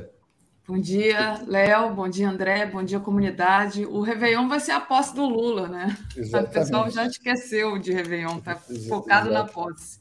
E não deu para o seu Marrocos, hein, Daphne? Não, pois é, torci a beça. O André estava comigo na transmissão ontem mas eu acho que é, o Marrocos lutou até lá os 30 do segundo tempo, de forma digna, entendeu? E eu acho que já foi muito bom. Foi muito bom ver o jogo ontem. É, eles foram lutadores. Valeu. Bom dia, bom dia, André. Quem ganha? Argentina ou França? Olha, Léo, é, tecnicamente falando, é óbvio que a seleção francesa é superior à seleção argentina é, tem um, um, jogo coletivo melhor do que o jogo coletivo da seleção argentina. A Argentina tem o Messi, que é um gênio, que vem desequilibrando em favor da Argentina nessa Copa, mas eu acho que o momento é da Argentina. Acho que essa Copa é do Messi. Acho que a Argentina vence a França no domingo. Eu tenho o mesmo feeling que você. Eu acho a França melhor, eu acho o Griezmann um cracaço, né, o motor daquele time francês, mas acho que a Copa é da Argentina e o Messi vai vencer. Bom, vamos lá. A Rita de Cássia dizendo: Lula poderia fazer um apelo à população para o uso de máscara, principalmente no dia da posse. A Caroline Francis dizendo: me incomoda a relativização da lei quando não me beneficia. Sejamos críticos, não foi feito, bacana a forma que foi feita, abre discussão de princípios. Mas, Carolina, eu queria dizer o seguinte: essa lei das estatais foi um grande erro, tá? Só para dizer. Ela foi uma lei do golpe de Estado que teve essa finalidade aqui do Charles. O golpe na Dilma serviu para o Temer criar leis que impedem o governo comprometido com o desenvolvimento social de governar. É, o que, que essa lei das estatais fez? Dizendo, ah, não, políticos não podem ocupar cargos em estatais, então tem que ser entregue aos técnicos. Eu já mostrei no começo deste programa que a Petrobras, por exemplo, teve três presidentes ou criminosos ou incompetentes no governo Bolsonaro. Né? Começando pelo Roberto Castelo Branco, que entregou postos de petróleo, e depois foi para a empresa que recebeu os postos de petróleo. Depois, o general que não entendia nada de petróleo. E depois, um cara que, segundo o portal Infomani, atuava com imóveis. Né? Então, esses são os técnicos. E por que, que eles são técnicos, entre aspas? Porque eles sequestram as empresas públicas e colocam a serviço do capital financeiro pagando os superdividendos. A Globo, que defende a Petrobras na mão de técnicos, ela não quer desenvolvimento industrial, ela não quer indústria naval, ela quer uma Petrobras pagando superdividendos para acionistas. Eu tenho quase certeza de que eles são superacionistas da Petrobras, só para ficar claro. Como disse, vou repetir, como disse muito bem o Fernando Haddad, as estatais precisam de uma boa controladoria. Mas é, Alexandre Costa dizendo assim, ó, André, a imprensa hipócrita quer jogar tudo para o governo Lula. André, começou a guerra da imprensa contra o presidente Luiz Inácio Lula da Silva, está claríssimo, né? não esperaram nem a posse. Então, eu queria te ouvir um pouquinho sobre isso antes de deixar vocês aí no bom dia. Diga lá. É, isso já era aguardado, né? muito mais do que aguardado. Eu já havia denunciado isso aqui a partir do momento que o presidente Lula, uma vez empossado, começasse a tomar medidas através de seus ministros, né, que viesse a desagradar né, aqueles que patrocinam a imprensa corporativa empresarial aqui no Brasil, eles iriam voltar toda a sua artilharia contra o governo Lula. Veja bem, o Lula nem foi empossado ainda, ainda estamos no processo de transição do governo Bolsonaro para o governo Lula, mas diante das medidas, mesmo nesse processo de transição, que o governo Lula já vem tomando, vem desagradando aí o mercado especulativo e vem desagradando aí os interesses da imprensa corporativa, que não passa de lacaio do imperialismo norte-americano aqui no Brasil, e é uma imprensa que está a serviço do grande capital, da burguesia nacional e da classe dominante. É, eu acho que Lula vai mais do que nunca, Léo, precisar é, do apoio popular, povo na rua. Eu não canso de falar isso aqui é, seremos nós, nas ruas, mobilizados, que seremos a base de sustentação, seremos a base que vai dar sustentação ao governo do presidente Lula, que vai ser empossado, né, vai receber a faixa aí no dia 1 de janeiro. Então, a, a militância de esquerda, os movimentos sociais, o movimento estudantil, as centrais sindicais, os partidos de esquerda têm que assumir esse compromisso de nós sermos a base de sustentação do governo, do futuro governo do presidente Lula. Inclusive na comunicação. Daphne, alguma surpresa com a imprensa golpista ou nenhuma? Nenhuma surpresa, né, Léo? A gente já, já falou sobre isso aqui tantas vezes, com André, sem André. É, nenhuma surpresa. Né? A gente sabe que eles tentaram até o finalzinho ali não não apoiar essa frente ampla, mas que no momento assim que já tivesse garantido o Lula, que o Lula fosse diplomado, que eles iam largar a mão do Lula. E como disse o André, qualquer movimento do Lula vai ser duramente criticado pela imprensa. É isso aí. Gente, bom dia para vocês. Estou pegando um avião já já. Vamos lá. Valeu, obrigado. Valeu. É, vamos lá, André, já que você começou a falar dessa sustentação né, que é necessário para garantir o novo governo Lula, vou colocar aqui uma, uma matéria que está no nosso na nossa home da, do Brasil 247, MST pretende levar 30 mil pessoas após do Lula em 600 ônibus. Caravanas sairão de vários pontos do Brasil para celebrar a volta de Luiz Inácio Lula da Silva ao poder. Aliás, ontem né, eu recebi um link é, do próprio PT também organizando caravanas para posse. Né? Então, eu acho que é importante esse passo aí, que a gente já esperava do MST, inclusive lá na diplomação, recebi vários vídeos de Brasília, né? Desde a diplomação, o MST também ocupando ali, não apareceu na imprensa, né? Mas eles estavam ali ocupando o lado de fora. e assim também como for, foram eles que ajudaram a organizar a vigília, que organizaram a vigília Lula Livre, né? O MST ali sempre dando sustentação ao, a um governo progressista e dando sustentação a esse é, essa é, é, digamos assim essa figura que é o Lula que representa o povo brasileiro, o trabalhador brasileiro, né, André? Ah, o MST é o movimento social mais bem organizado do Brasil, nós não temos sombra de dúvidas nenhuma disso.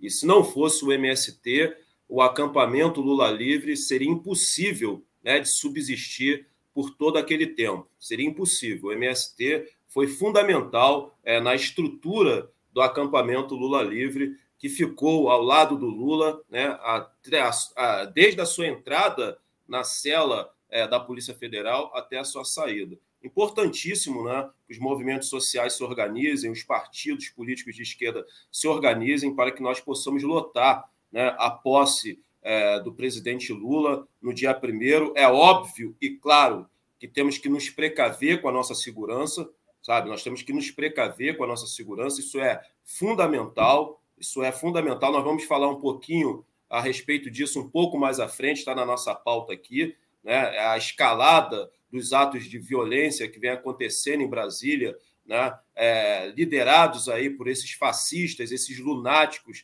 né, esses idiotas úteis, essas pessoas que vivem uma realidade paralela, que ainda acreditam que vai acontecer alguma coisa que inviabilize né, a subida do presidente Lula à rampa do Palácio do Planalto. Então é óbvio que nós temos que nos precaver né, é, e cuidar da segurança da militância que vai estar viajando até Brasília para a posse do presidente Lula no dia 1 de janeiro. Agora, é fundamental que nós não venhamos dar permissividade do medo dominar a militância nesse momento, que é isso que eles querem fazer. Eles querem colocar água no chope da posse, no dia da posse do presidente Lula, no dia 1 Isso nós não podemos dar permissividade, né? mas nós temos que nos precaver com a nossa segurança, porque esses fascistas são violentíssimos e estão armados com as armas que eles compraram através da flexibilização que o governo Bolsonaro fez desde que esse verme bandido genocida chegou à cadeira da presidência da República e principalmente comprando armas através do CACs.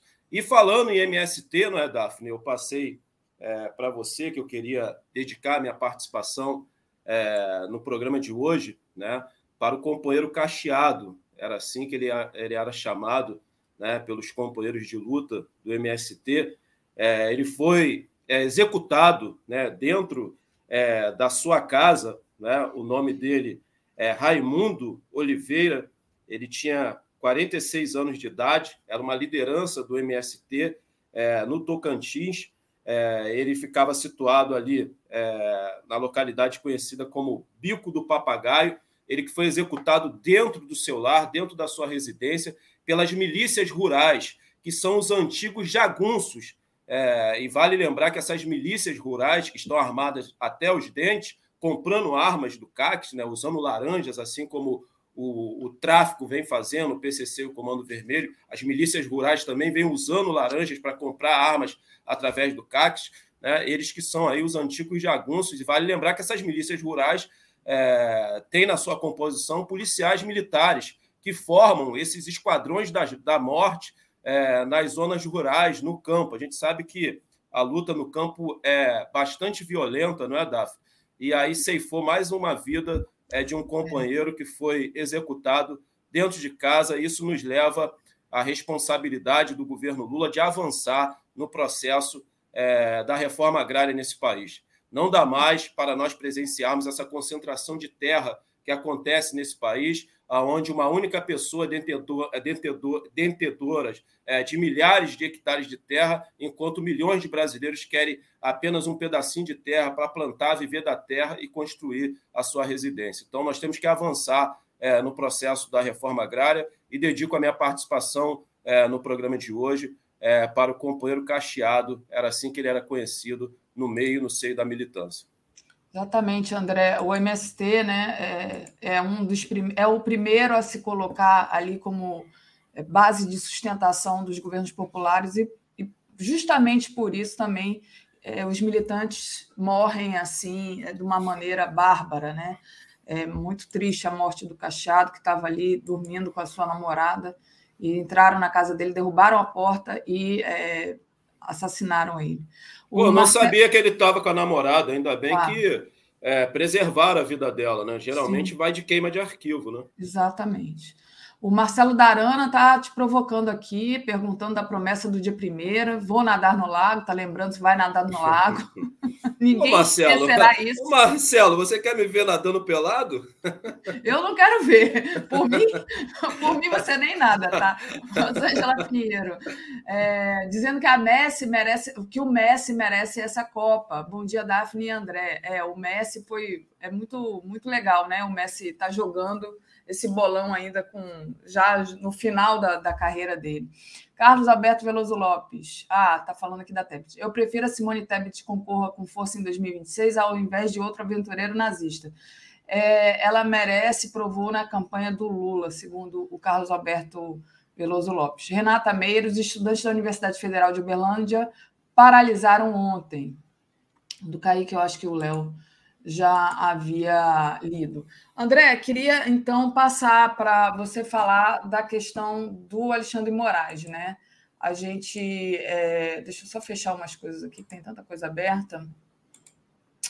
O, o Alexandre Moraes é... ordenou é, a Polícia Federal e a Polícia Federal fez buscas contra mais de 80 bolsonaristas envolvidos nos atos golpistas, né? É, a gente ontem estava comentando né, a fala dele dizendo que ainda tem muita gente para prender, né? Os mandados de busca e apreensão são cumpridos em endereços no Acre, Amazonas, Mato Grosso, Mato Grosso do Sul, Distrito Federal, Paraná e Santa Catarina. Na verdade, né, é gente também que está financiando isso, né? É, ontem ele tinha dado 48 horas para que o Ministério da Justiça explicasse medidas contra o terrorismo bolsonarista, que foi alguma coisa assim muito chocante. Teve aquela baderna toda em Brasília e ninguém foi preso, né?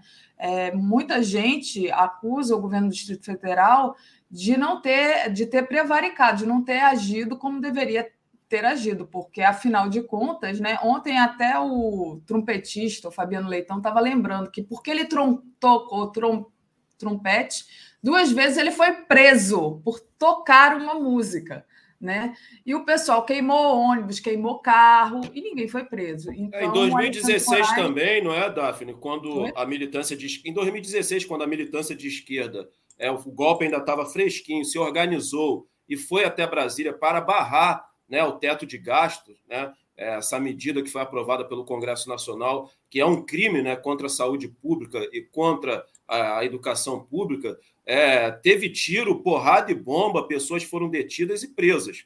Né? Agora, em relação aos atos violentos cometidos e praticados por esses fascistas, lunáticos, idiotas úteis, né? essas pessoas que vivem uma realidade paralela, que estão acampados naquilo que eles chamam de QG em Brasília, a polícia não fez nada. Os caras queimaram dezenas de automóveis, os caras queimaram ônibus. Tem vídeos, Daphne, desses fascistas, desses neofascistas, atacando as viaturas da Polícia Militar, com paus e pedras com os policiais dentro. Ninguém foi preso, ninguém foi detido.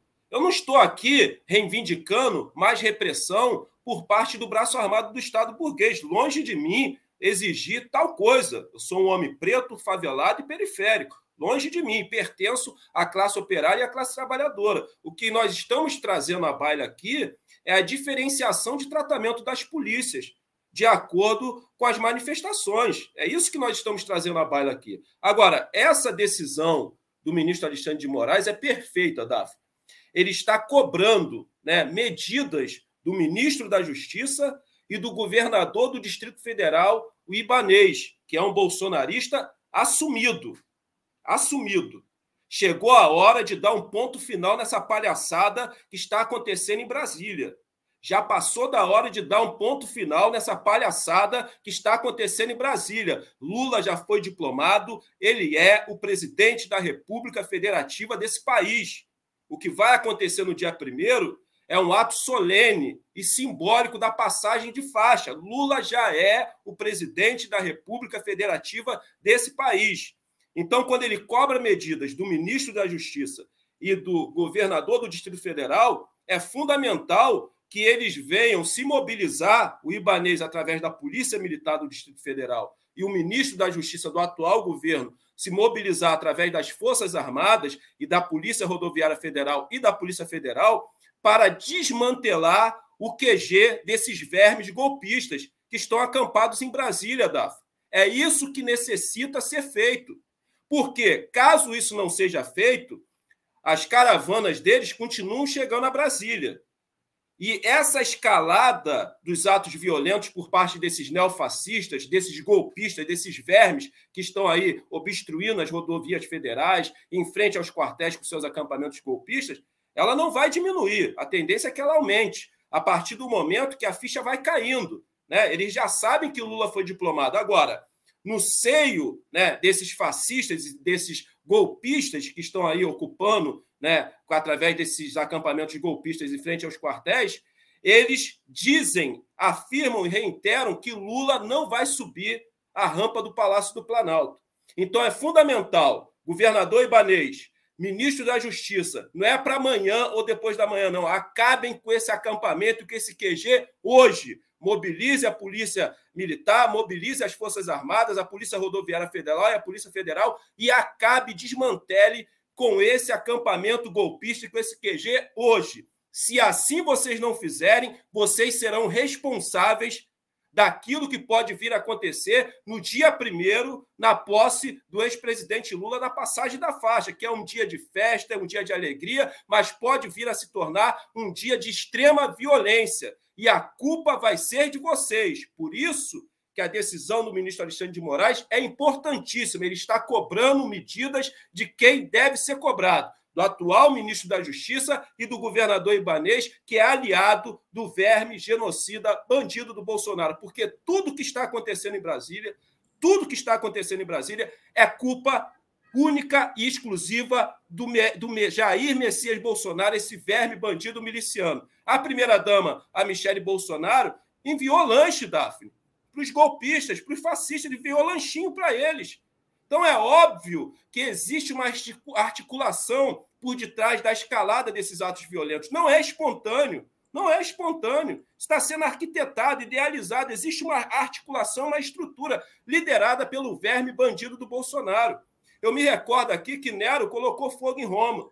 E ao colocar fogo em Roma, ele foi para o alto de um cume e ficou tocando a sua lira, a sua harpa, e ficou ali apreciando Roma pegando fogo. É a mesmíssima coisa que o Bolsonaro está fazendo com o que vem acontecendo no, no, na, na escalada desses atos violentos em Brasília. Ele é o grande articulador, ele é o grande impulsionador desses atos, só que ele não está no alto do monte, no cume, tocando a sua lira e sua harpa, não. Como ele é um bundão, ele está embaixo da cama. Mas ele é o grande articulador disso aí. É por isso que a esquerda tem que fazer a campanha pela punição severa e exemplar desse verme bandido genocida. Anistia não. Bolsonaro na cadeia, junto com a quadrilha que representa sua família. Então é fundamental que o governador Ibanês e o atual ministro da Justiça tomem medidas cabíveis a partir de hoje, não é esperar amanhã, depois da manhã, não. Desmantelem o QG desses fascistas hoje, porque o que vier acontecer no dia primeiro, se tiver óbito no dia primeiro, se, for, se, se isso for transformado em uma praça de guerra no dia primeiro, o que acontecer ali, se vier pessoas a óbito, esse sangue vai estar na mão de vocês, ministro da Justiça, Ibanês e o verme bandido do Bolsonaro que está impulsionando a escalada desses atos violentos. Muito bom. Ô, André, é, deixa eu só ler um pouco aqui dos nossos dos nossos companheiros que nos enviam super chat, dizendo que a, da importância de vocês também deixarem o like e compartilharem a live, né? Quem puder tornar-se membro aí do YouTube é ótimo. Se não, só assina aí a TV 247 de forma gratuita, que já já é muita coisa para gente, já a gente já agradece demais. O Kaique Butler diz: terroristas brasileiros go to Guantánamo. Marcelo Darana, André, e a promessa do dia primeiro. Ah, o Marcelo já tinha, já tinha lido aqui, né?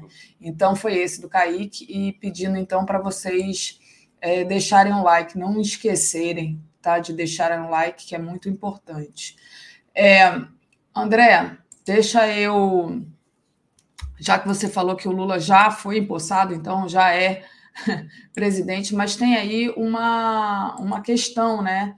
O Lula queria que o Maduro viesse à posse, mas o Bolsonaro assinou ali uma lei que é, vários venezuelanos não podem entrar no Brasil, então estão impedidos de entrar no Brasil. Então, Lula enviou uma carta para o Maduro restabelecendo relações do Brasil com a Venezuela. É, na prática, o Brasil de, deixará de reconhecer o governo interino de Juan Guaidó como legítimo, derrubando uma das primeiras medidas adotadas por Jair Bolsonaro após assumir o poder. A, tal da, da, é, da embaixada venezuelana, teve aquela questão de, de deles tentarem invadir, depois o governo Bolsonaro reconheceu lá a indicada pelo Guaidó tem essa questão aí, né? É, e agora o Lula restabeleceu, já restabeleceu, mas ainda tem essa questão da Venezuela estar tá impedida de participar aqui da posse, porque o Lula, na verdade, só vai tomar, só vai ser presidente mesmo, tomar posse, só poderia assinar alguma coisa mesmo no dia primeiro. Qual a importância desse restabelecimento de relações diplomáticas com a Venezuela, André? É, só em relação ainda, Daphne, ao assassinato bárbaro e cruel, cruel né, a execução do companheiro Cacheado dentro da sua residência pelas milícias rurais que trabalham aí, estão a serviço dos grandes latifundiários, do agronegócio, das madeireiras, dos garimpeiros, das mineradoras, é, isso nos remete à importância da, da construção dos comitês de autodefesa para garantir a integridade física e proteger a vida dos militantes que lutam pelo direito à terra. Reforma agrária já para acabar com essa concentração de terra criminosa que acontece aqui no Brasil, onde uma, uma única pessoa é detentora, é detentora aí, de milhares de hectares de terra, enquanto milhões de brasileiros querem só um pedacinho de terra para construir a sua casa, plantar e viver dessa terra. Daphne, o essencial disso aí não é se o Maduro vai vir ou não para a posse do, do presidente Lula no dia 1 O essencial é, que o Brasil está restabelecendo né, relações diplomáticas né, com o nosso país vizinho aqui, que é a Venezuela. É, eu sempre falei aqui que o Brasil vai ter um papel é, crucial né, nesse momento para a união é, dos países que compõem aqui a América do Sul.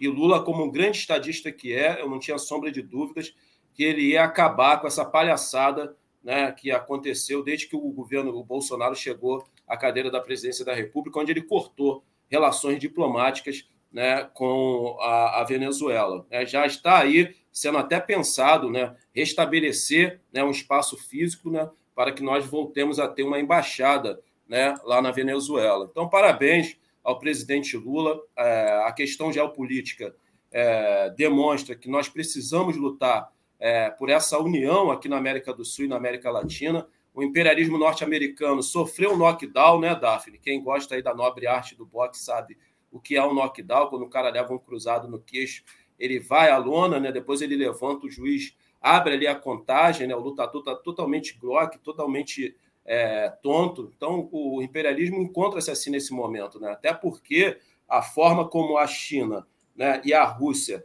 vem movimentando as peças né, nesse é, tabuleiro de xadrez da geopolítica internacional, é, vem demonstrando aí o enfraquecimento do imperialismo. Eu acho que é hora de nós buscarmos a união dos países da América do Sul e da América Latina para nós varrermos de vez né, o avanço da mão do imperialismo norte-americano e para que nós possamos ter uma América do Sul e uma América Latina livre e soberana. Eu até estou propondo para os companheiros que a gente possa construir um grande fórum né, é, unindo aí a América do Sul e a América Latina, para nós discutirmos a soberania e discutirmos aí o lawfare, né, que virou uma ferramenta de guerra do imperialismo norte-americano para perseguir os seus desafetos políticos aqui na América do Sul e também na América Latina, haja visto o que está acontecendo com a companheira Cristina Kirchner, né, que foi aí condenada a seis anos de prisão, ainda encontra-se liberdade, mas foi condenada a seis anos de prisão, está sendo vítima aí do lawfare, repito, é uma ferramenta de guerra utilizada pelo imperialismo norte-americano para perseguir e criminalizar né, os seus desafetos políticos, principalmente aqui na América do Sul e na América Latina. Então, caberia, cairia muito bem um fórum né, é, com todos os países da América do Sul e da América Latina para discutirmos soberania nacional e para discutirmos também né, é, o lawfare, encontrarmos uma forma de destruirmos essa ferramenta que o imperialismo norte-americano vem se utilizando, usando as justiças burguesas existentes nos países que compõem a América do Sul e a América Latina para perseguir os seus desafetos políticos. Então, parabéns, presidente Lula. Viva Chaves, viva Maduro, viva a Venezuela, viva a Revolução Bolivariana, viva o grande Simão Bolívar, o libertador da América Latina. Perfeito. André, a gente só tem dois minutinhos aqui antes da chegada do Joaquim. É, a, só para dizer que a política no, no, Rio de Janeiro está quente, né?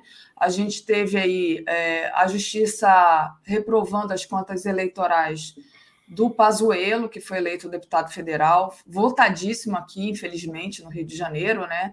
É, é, foi considerado grave a declaração de gastos, a não declaração de gastos de 286,4 mil no prazo estipulado. Então, o, o Pazuello não fez direito às contas de campanha dele. E aí vamos aguardar para ver o que vai acontecer, né? E a outra notícia quente aqui do Rio de Janeiro é que o Ministério Público Federal pediu a cassação da chapa do Cláudio Castro no Rio, né? Por abuso de poder econômico e político nas eleições devido a um esquema de corrupção do CEPERG.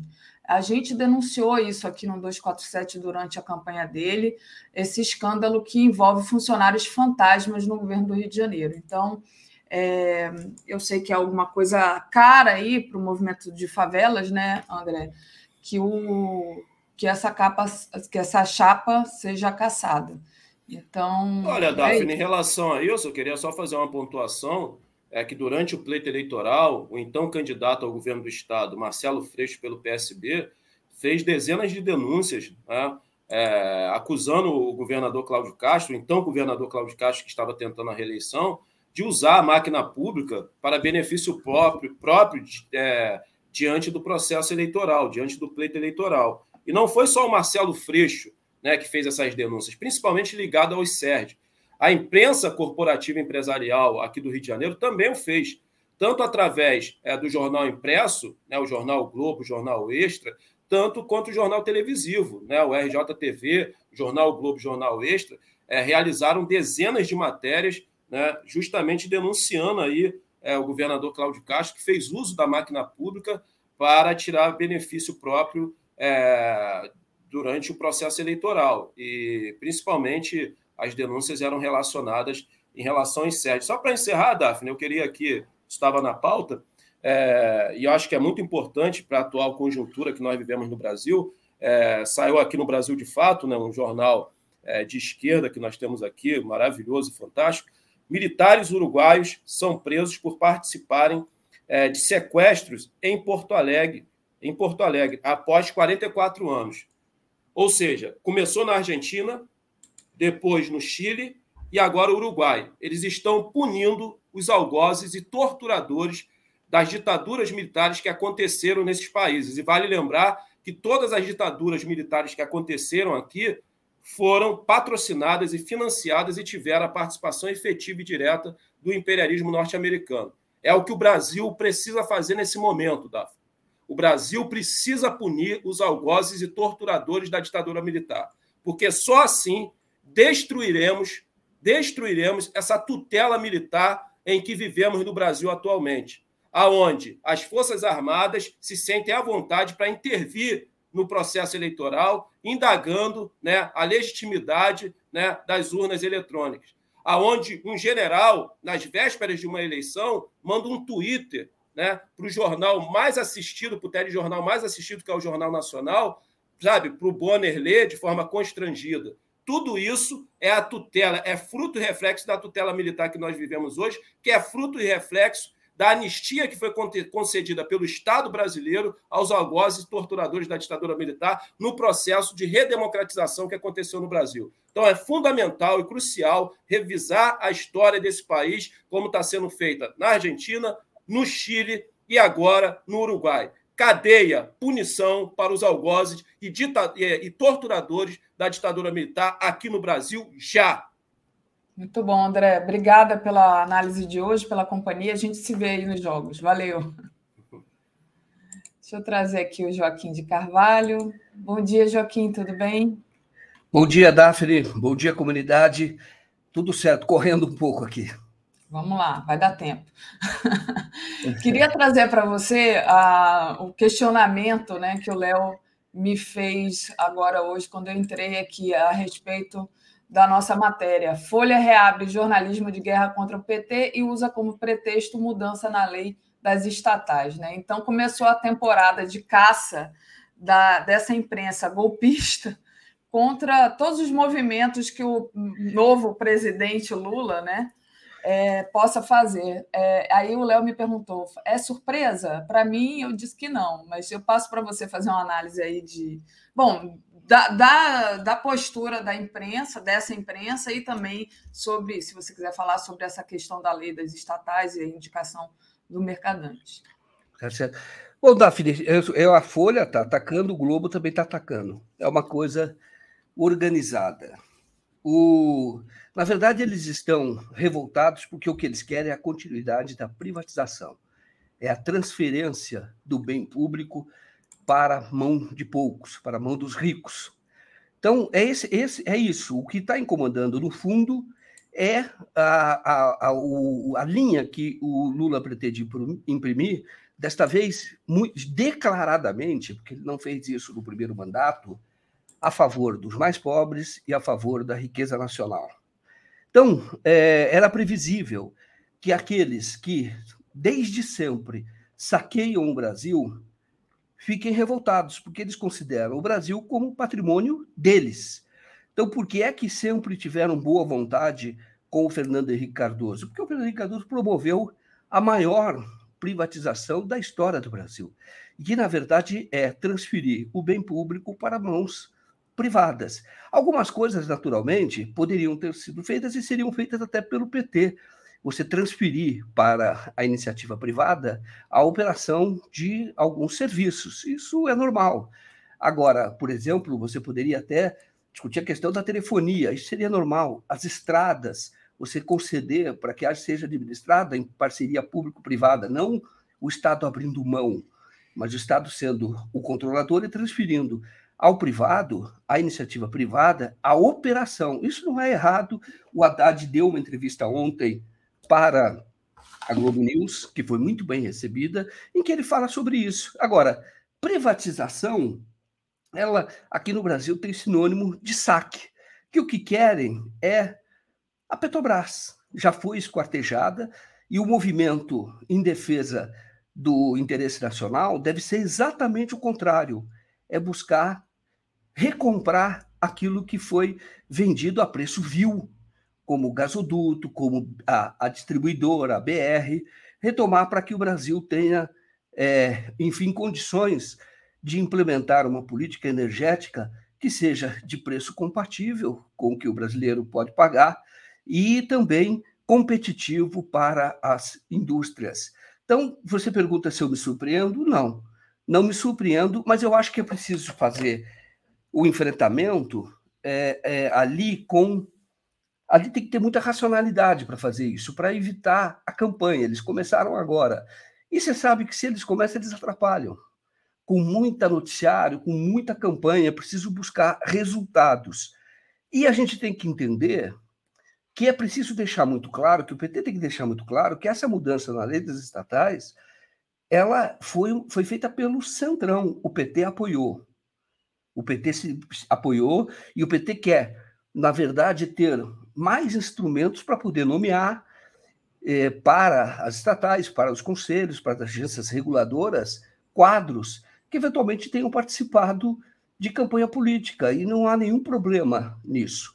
Agora, o que parece é que pode ter sido até uma armadilha pelo, da forma como foi feita. O Centrão se uniu ao bolsonarismo. E, e o PT também votou, todos eles votaram juntos. Então, fazer essa aprovação neste momento geraria este ruído. E é claro que com esse jornalismo desonesto, a conta está indo toda para o PT, para o Lula e é, atacando o mercadante, que não seria atingido por essa mudança na lei das estatais, porque ele não participou, chefiou campanha política nenhuma. Ele era presidente, e acho que ainda é, da Fundação Perseu Abramo, que não é de direção partidária. E nessa condição, para formular programas, para formular diretriz de programa do, do Lula, ele atuou na campanha. Então, não seria atingido pela lei, essa lei das estatais, mas se está criando esta imagem. Aí eu fico imaginando, a troco de quê que o Eduardo Bolsonaro é, votaria neste momento? A troco de quê? É claro que existem agências reguladoras que eles também querem nomear bolsonaristas e talvez tenha sido nessa, nessa linha. É, conselhos de estatais e talvez queiram nomear também, e por isso tenha sido nessa linha. Mas não é preciso, não é, é vamos dizer assim, não se deve descartar que aprovaram justamente à noite para gerar essa discussão, para gerar essa reação. Porque a gente tem que entender que hoje o Lula tem a, a, a oposição dos terroristas, do bolsonarismo, da extrema-direita. E não é bom, neste momento em que poderia ter como aliado episódico é, o, o, o, as forças que esses jornais representam, você precisa tê-los como aliados também. Não é bom iniciar uma nova uma briga com eles também, parecendo, fazendo parecer que está isolado. Então, essa é uma disputa política, deve ser tratado politicamente, mas se deve entender que houve um motivo para que houvesse essa, essa gritaria. Então, não se pode ficar em silêncio e se deve dizer que esta mudança ela foi feita pelo Centrão, com apoio do bolsonarismo, e o PT também votou a favor. Por quê? Porque quer mais instrumentos para poder nomear quadros importantes para as estatais. Por quê? Porque as estatais, as sociedades de economia mista, elas não são meramente privadas, elas têm uma função eh, de, de política pública, uma, uma função para a ser cumprida pelo governo. Pelo, pelo interesse do povo, ela não é só pelo interesse empresarial. O que esses jornais tentam passar é que essas empresas seriam uma empresa meramente, meramente privada, de interesse da corporação para ficar dando lucros é, para os acionistas privados, e, e, na verdade não é assim. Só que eu acho que tem que ter muito discurso, e, e eu entendo que não pode se passar a imagem de isolamento, tentar evitar isso, porque pode ser uma armadilha para tentar isolar o Lula. Muito não bem, Joaquim. Pode ser uma tentativa. E como disse o Léo mais cedo, a lei também não impediu que fossem colocados nessas empresas fantoches, né? A gente lembra do general Civiluna, dessa galera que estava aí, por exemplo, presidindo a Petrobras para dar dinheiro para os acionistas privados, por exemplo. Mas deixa eu trazer aqui uma outra desonestidade, que você já tocou aí da desonestidade do Globo, mas está aqui, olha, o Globo ataca o mercadante e defende um Brasil sem indústrias. Como assim, cara pálida? Quer dizer que a gente não pode ter indústria? Então, hum. passo para você falar um pouquinho sobre isso. É aquela coisa, parece que o Globo, quem escreveu o editorial, escreveu para bater, tanto o editorialista, o editorialista do, do Globo, quanto da Folha. E eles também estão mencionando essa questão da mudança tentando dizer ah, a mudança foi feita para acomodar o mercadante. Isso não é verdade, é mentira, mentira, mentira. O mercadante não, é, com a lei das estatais, tal como ela é hoje, sem alteração, porque foi aprovado na Câmara, sem alteração, o mercadante vai para o BNDES do mesmo jeito. Poderia, sim, um que seria impedido, teria um tempo a cumprir de quarentena, é o Jean Paul Prats, se ele de fato for indicado para a presidência da Petrobras. Mas não é o caso do Mercadante. Então, repito, não é o caso do Mercadante. Isto é fake news. Não, ele iria de qualquer forma, tá? Pelas razões que eu já expliquei. E aí o, a, o Globo, como ele, ele diz o seguinte, como se o mundo todo estivesse passando por uma desindustrialização. Ora, será que o Globo, o jornalista no Globo, nunca ouviu falar na, na, na, na, chamada Revolução Industrial 4.0? que a quarta revolução industrial, entendeu? Que vem desde começar a usar a, a água quente para você gerar máquina, poupar o esforço humano, gerar movimento, gerar o esforço humano, desde que começou a usar, o mundo ele se industrializou e nunca vai desaparecer. Nunca. Por quê? Porque a indústria é ela que transforma produtos e permite, inclusive, que sejam mais baratos. Tá? Elas transformam produtos com uma força e um alcance muito maior do que o ser humano. E tem implicação política, naturalmente. Não se poderia nunca pensar numa sociedade socialista se não fosse a Revolução Industrial. Porque a sociedade socialista ela permite que a, a, sociedade é consequência, ela não é que ela permite, ela é consequência, a sociedade socialista é consequência de uma forma produtiva, de um meio de produção que venceu a escassez. Porque antigamente, quando você tinha que fazer individualmente as coisas, havia uma escassez. Hoje a indústria faz para muitos e faz a um preço baratíssimo, centavos. Então vencemos a escassez. É possível. O que impede que a sociedade seja socialista é que há o controle por poucos dos meios de produção, mas os meios de produção são fenomenais, são essenciais para a transformação da sociedade, pagar melhores salários, para ter ganho de produtividade, incluindo cada vez mais pessoas em outras atividades que não sejam diretamente a indústria. Mas a indústria possibilita tudo isso, então a indústria não vai acabar. O Globo fala, não, até a indústria não gera emprego, porque é, tem a questão da automação. Ela não pode não gerar ali diretamente, mas ela gera muitos outros empregos. Eu vou dar um exemplo. Os Estados Unidos têm uma indústria alimentícia muito forte e é produtor de alimentos. O Brasil tenta fazer isso e isso é industrialização e, e sofreu muita oposição. Vou dar um exemplo: a questão da carne. Então você pega o seguinte: o Brasil sempre foi um produtor de dianteiro e traseiro. Pega o boi, mata, vende o dianteiro, o traseiro e exporta. Então, quando chegava, era assim: quando chegava lá nos Estados Unidos, se fazia os cortes, embalava, tudo isso é indústria. E tudo isso com a Revolução 4.0, ela é muito mais barata ainda, porque a Revolução 4.0 nada mais é do que você utilizar a internet, internet das coisas, fazer muito mais do que a automação que caracterizou a revolução 3.0, 4.0. Você faz muito, você faz muito mais barato, com muito mais eficiência. E aí você vende os cortes, a picanha, o alcatra, o filé mignon, todos eles com cortes que são mais caros. E você coloca no supermercado. Os Estados Unidos fazem isso. O Brasil tentou fazer isso, e tenta fazer, ainda tem a indústria, mas poderia estar muito maior com a JBS, a JIF. Então, ele cresceu tanto no rumo da industrialização até da proteína, da, dos alimentos, cresceu muito e gerou uma resistência pesadíssima. Houve até aquela operação da Polícia Federal chamada a carne fraca, que era para atacar a indústria de carne brasileira. Não é só. A, a JBS cresceu mais, mas você tem outras. Tem a Mafrig, que também recebeu em, em, fomento é, empréstimo e dando sempre garantias. Ninguém deixa de pagar o BNDES para poder ampliar suas instalações. Então, existem indústrias, sempre existiu. Você transformar madeira em papel, celulose, isso é indústria. Sempre existiu. Quando você faz a, a, a qualquer indústria, pega qualquer coisa, quando você pega o minério de ferro, o Brasil vende muito minério de ferro, só que o Brasil também tem siderurgia, mas o Brasil, é, é, tudo é transformado, tudo é indústria. Então você pode agregar mais valor. Então, o Globo, quando faz o editorial desse, parece um editorial de uma conversa de botequim de quem não é um especialista. A indústria existe. Agora, quando falar, ah, mas ela vai gerar tantos empregos quando gerava o, é, é, é, antigamente, diretamente não, porque está automatizado realmente. Só que tem toda uma cadeia de serviços que está em torno da indústria, que vai desde o transporte, o caminhoneiro. Se você tiver trem, você vai ter investimento em trem, o país se desenvolve, todo o país se desenvolve. Se você falar para um chinês que a industrialização acabou, que não deve mais, a China, que é o país que vai virar a primeira economia do mundo, ele vai achar que você é louco porque a China cresceu com a industrialização e fez um esforço gigantesco para isso. A China fez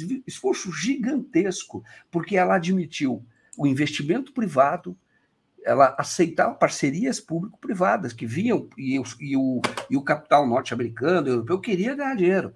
Então, eles iam lá para a China, tinha um mercado gigantesco, e a partir dali também eles montavam seus produtos e exportavam para o resto do mundo. Só que a China exigia transferência de tecnologia. E ficava uma pessoa de olho para dizer como é que esses caras fazem, porque fazem bem. A gente critica os Estados Unidos, mas a gente tem que entender que os Estados Unidos eles são o organizador do sistema capitalismo, capitalista atual, e é o, o sistema em que nós vivemos. A maior parte do mundo está havendo alterações, justamente por causa da guerra da Ucrânia, a China, etc. Está havendo mudanças, mas ainda é, os Estados Unidos ainda são um grande organizador. E eles fizeram isso desenvolvendo, primeiramente, uma indústria, e tem indústria, a indústria de alimento deles é fortíssima. Sempre foi, tem carro também, não gera emprego diretamente como gerava, mas gera todos indiretamente, desenvolve o país. Está certíssimo o, o, Lula ao realmente nomear o mercadante para retomar a industrialização, porque o mercadante entende disso. Essa é a área, inclusive, de estudos dele. Ele entende disso. É uma área que você conversa com ele, é a grande obsessão do mercadante, a reindustrialização do país e avançando em relação ao que já foi, anos, anos 70, avançando. E, isso é possível e, e tem que caminhar nessa direção. Temos talento para isso, temos dinheiro para isso, porque o BNDES é para isso não é para financiar a privatização. E, e muitas vezes, e eu, eu, entendo que o Globo esteja preocupado com isso. A privatização do Fernando Henrique Cardoso, em grande parte, foi financiada pelo próprio dinheiro do BNDES. Olha que absurdo, olha que absurdo.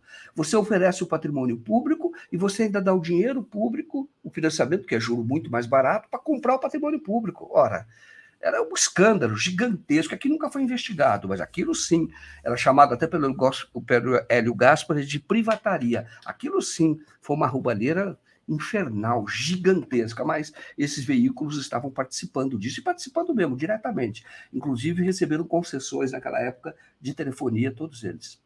Verdade, Joaquim. O Euclides Roberto Novaes diz aqui, faz um comentário na cabeça de O Globo, indústria é aquela casinha com chaminé não entendem o que seja uma cadeia produtiva. Tá e aí. É, e aí... parecia chaminé, como era antigamente, porque era o vapor, né? Então, a indústria têxtil, você ia, eu morei em Sorocaba, cresci em Sorocaba, era chamada Manchester Paulista, e a Sorocaba cresceu muito, enriqueceu muito graças à indústria, continua tendo indústria, mas era perto ali, relativamente perto de casa, a fábrica da Santa Maria era uma chaminé gigantesca, até isso apitava, era aquela coisa antiga, né? mas não é mais assim, mas é indústria. É, muito, exatamente. O, o Joaquim, ainda nessa questão das indicações, né? É, tem aqui uma matéria.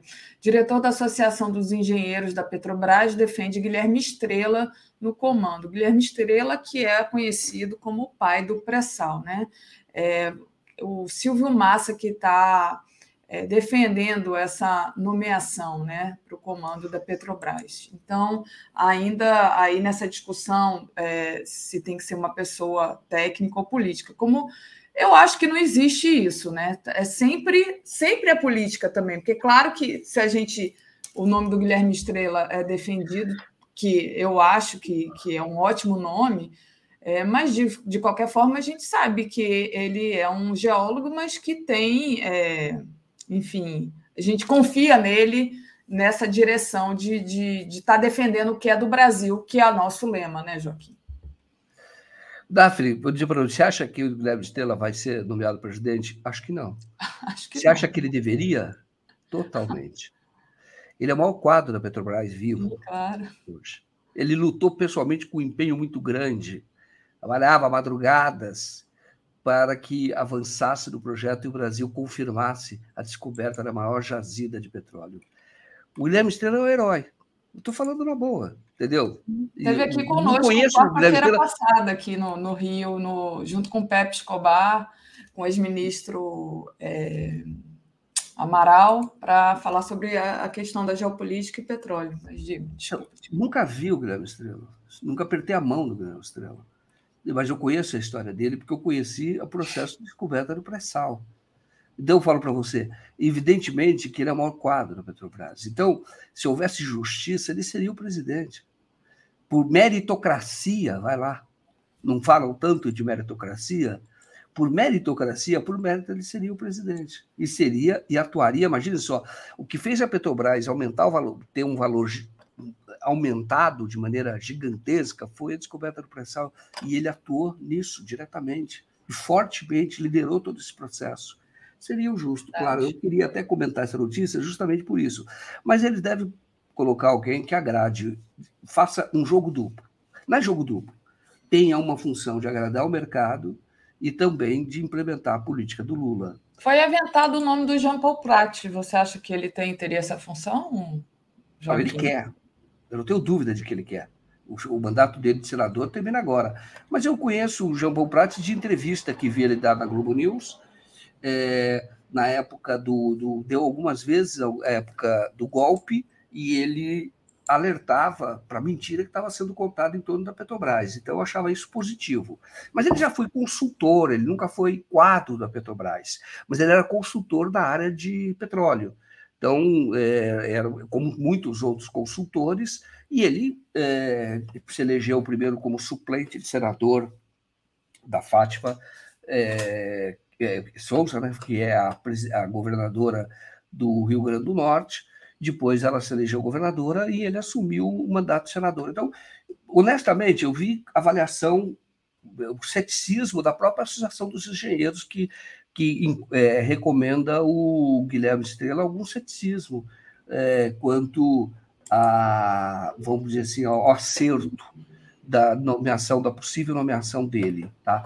É, então, vamos dizer, é possível que seja ele, tudo se encaminha, pelo menos tem noticiário que seja o Jean Prats, mas, de novo, eu não tenho elementos para dizer, como eu digo do Guilherme Estrela, eu conheço o que fez pela Petrobras, dentro da Petrobras. Mas, de novo, você acha que ele vai ser? Eu acho que não, claro que não. Jean Prats vai ser? Provavelmente, pelo que você vê no noticiário e é, até essa mudança das estatais, e o bolsonarismo não fez para nomear o Jean Paul Prats, mas quem é é, atingido se é, essa mudança for é, é, confirmada, quem é beneficiado é o Jean Paul Prats, porque pela atual lei ele só poderia ser é, presidente da Petrobras no final de 2023, porque ele foi candidato a prefeito é, de Natal.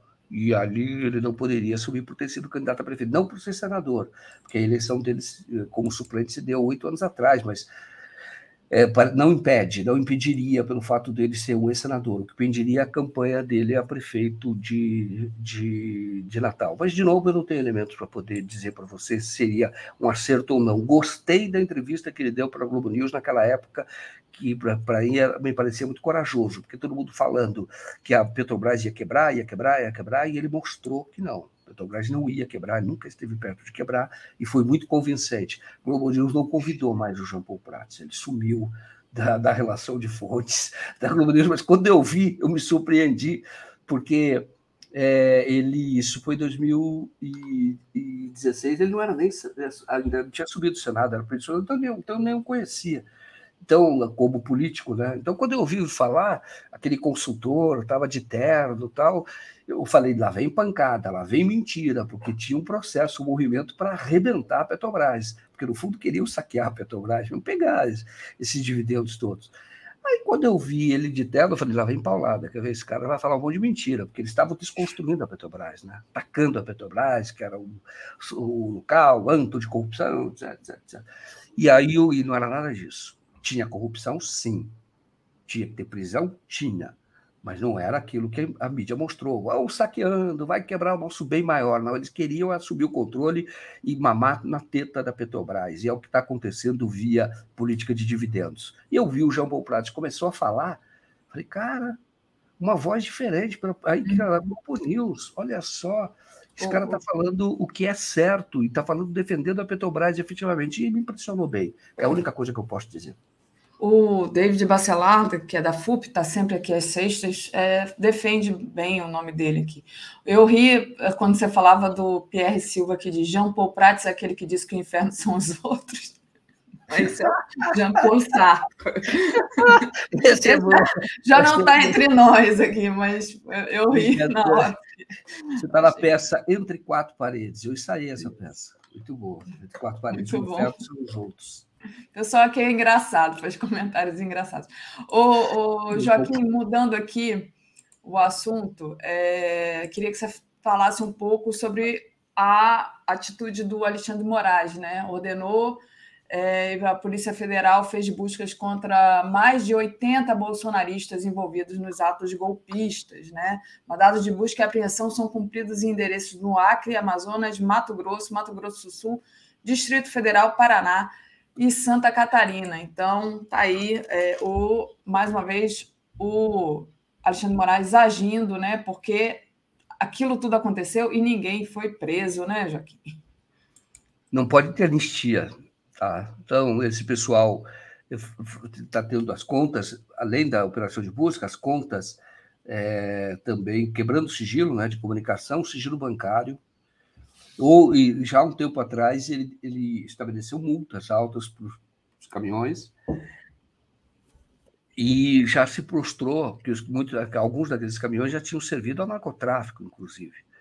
Então são bandidos, terroristas, e está tendo uma mistura, viu? O otário com o bandido. Estão unidos e alguém está unindo esses dois grupos para poder, ou uniu lá em Brasília, para poder promover atos de terrorismo. Não prenderam essas pessoas justamente porque a prisão poderia esclarecer quem são porque muitos ali são contratados, eu tenho certeza, certeza. E se une a otários. E aí o otário tem que aprender também para viver em sociedade. Então, se tiver otário no meio desses que estão sendo é, tendo é, é, alvo, sendo alvo de buscas, que sejam punidos porque não pode cometer crime.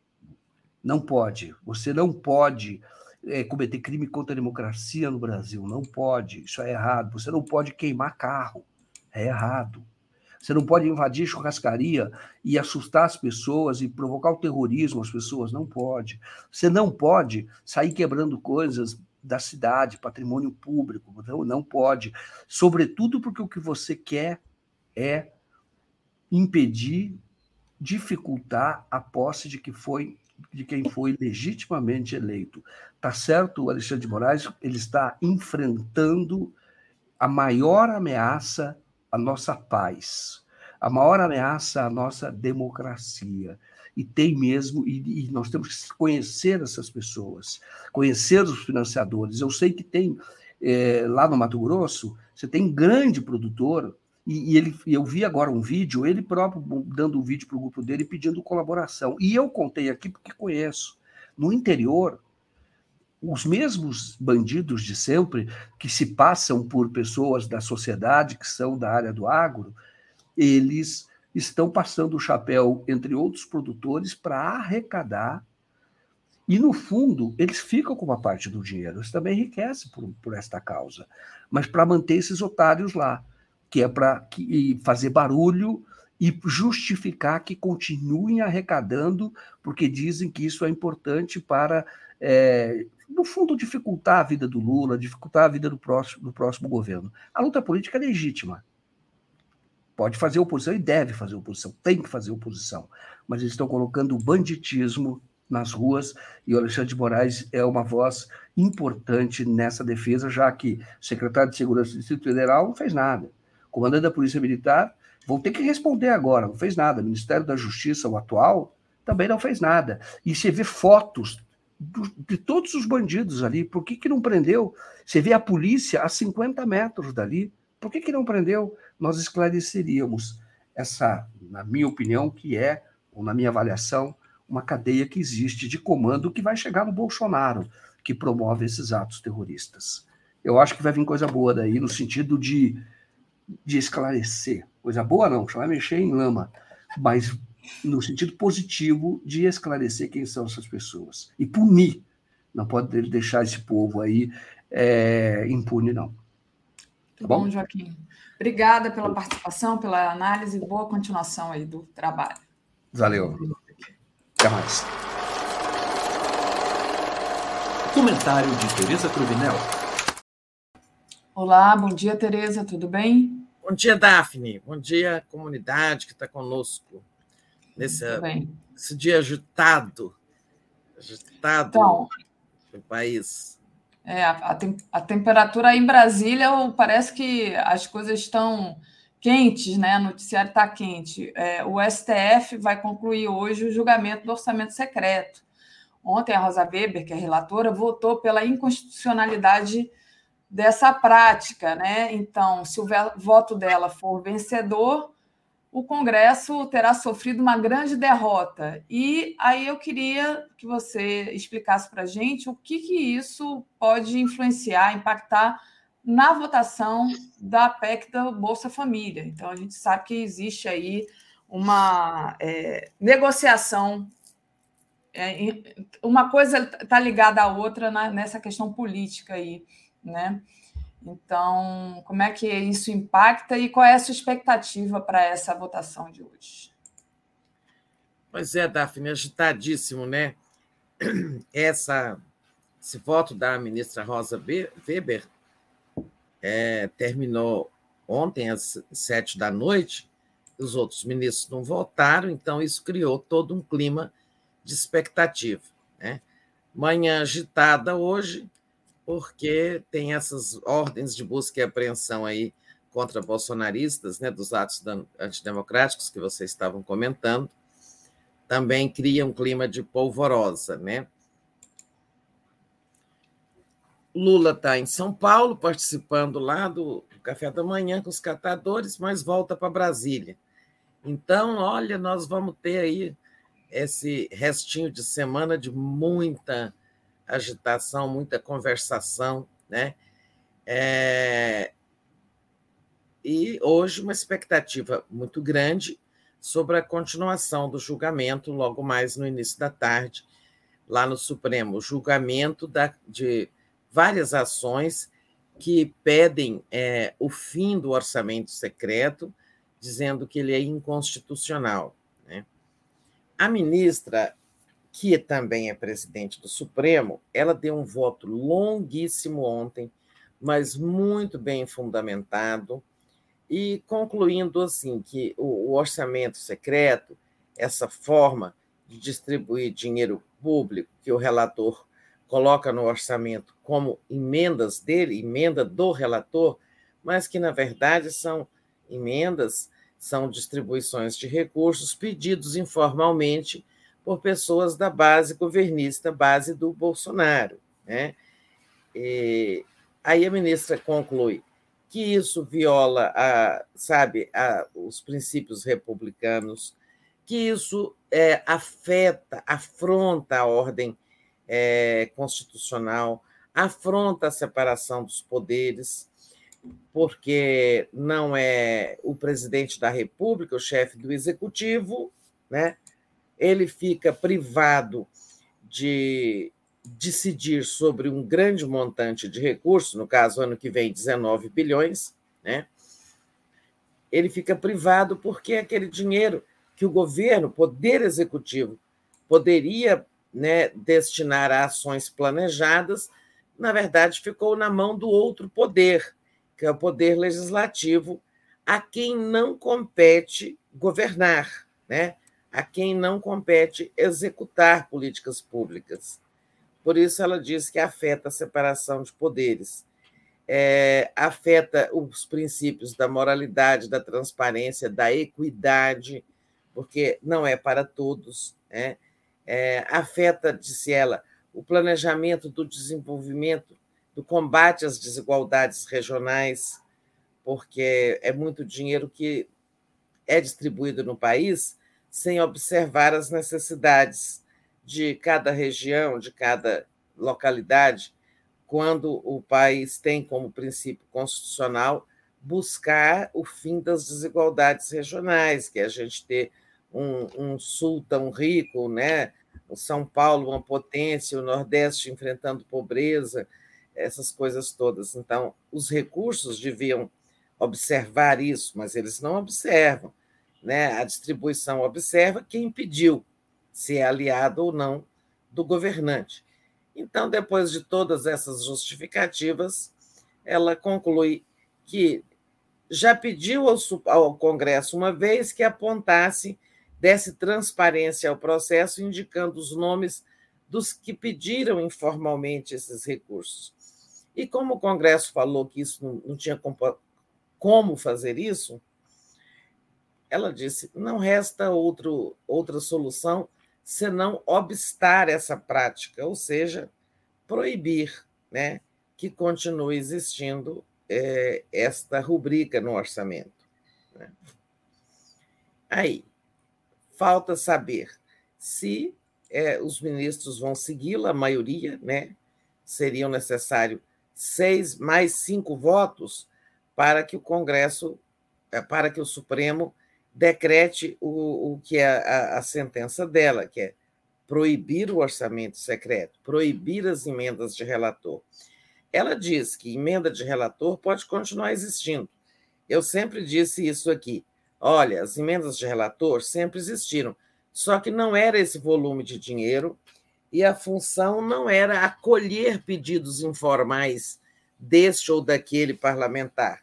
A função de uma verba que ficava reservada ao relator era permitir que ele corrigisse algumas falhas no orçamento na hora final de fechar as contas para o ano seguinte, colocando ali, tapando um buraco que ficou, reforçando uma área em que se descobriu que os recursos eram insuficientes, né? Era para isso que existia emenda de relator, não para destinar milhões para aliados e, com isso, comprar voto de parlamentares. Porque, na prática, é, o, ao, trans, ao, ao permitir que o Congresso controle é, esse volume tão grande de recursos, o Bolsonaro estava comprando uma base, né? comprando uma base parlamentar com as emendas secretas.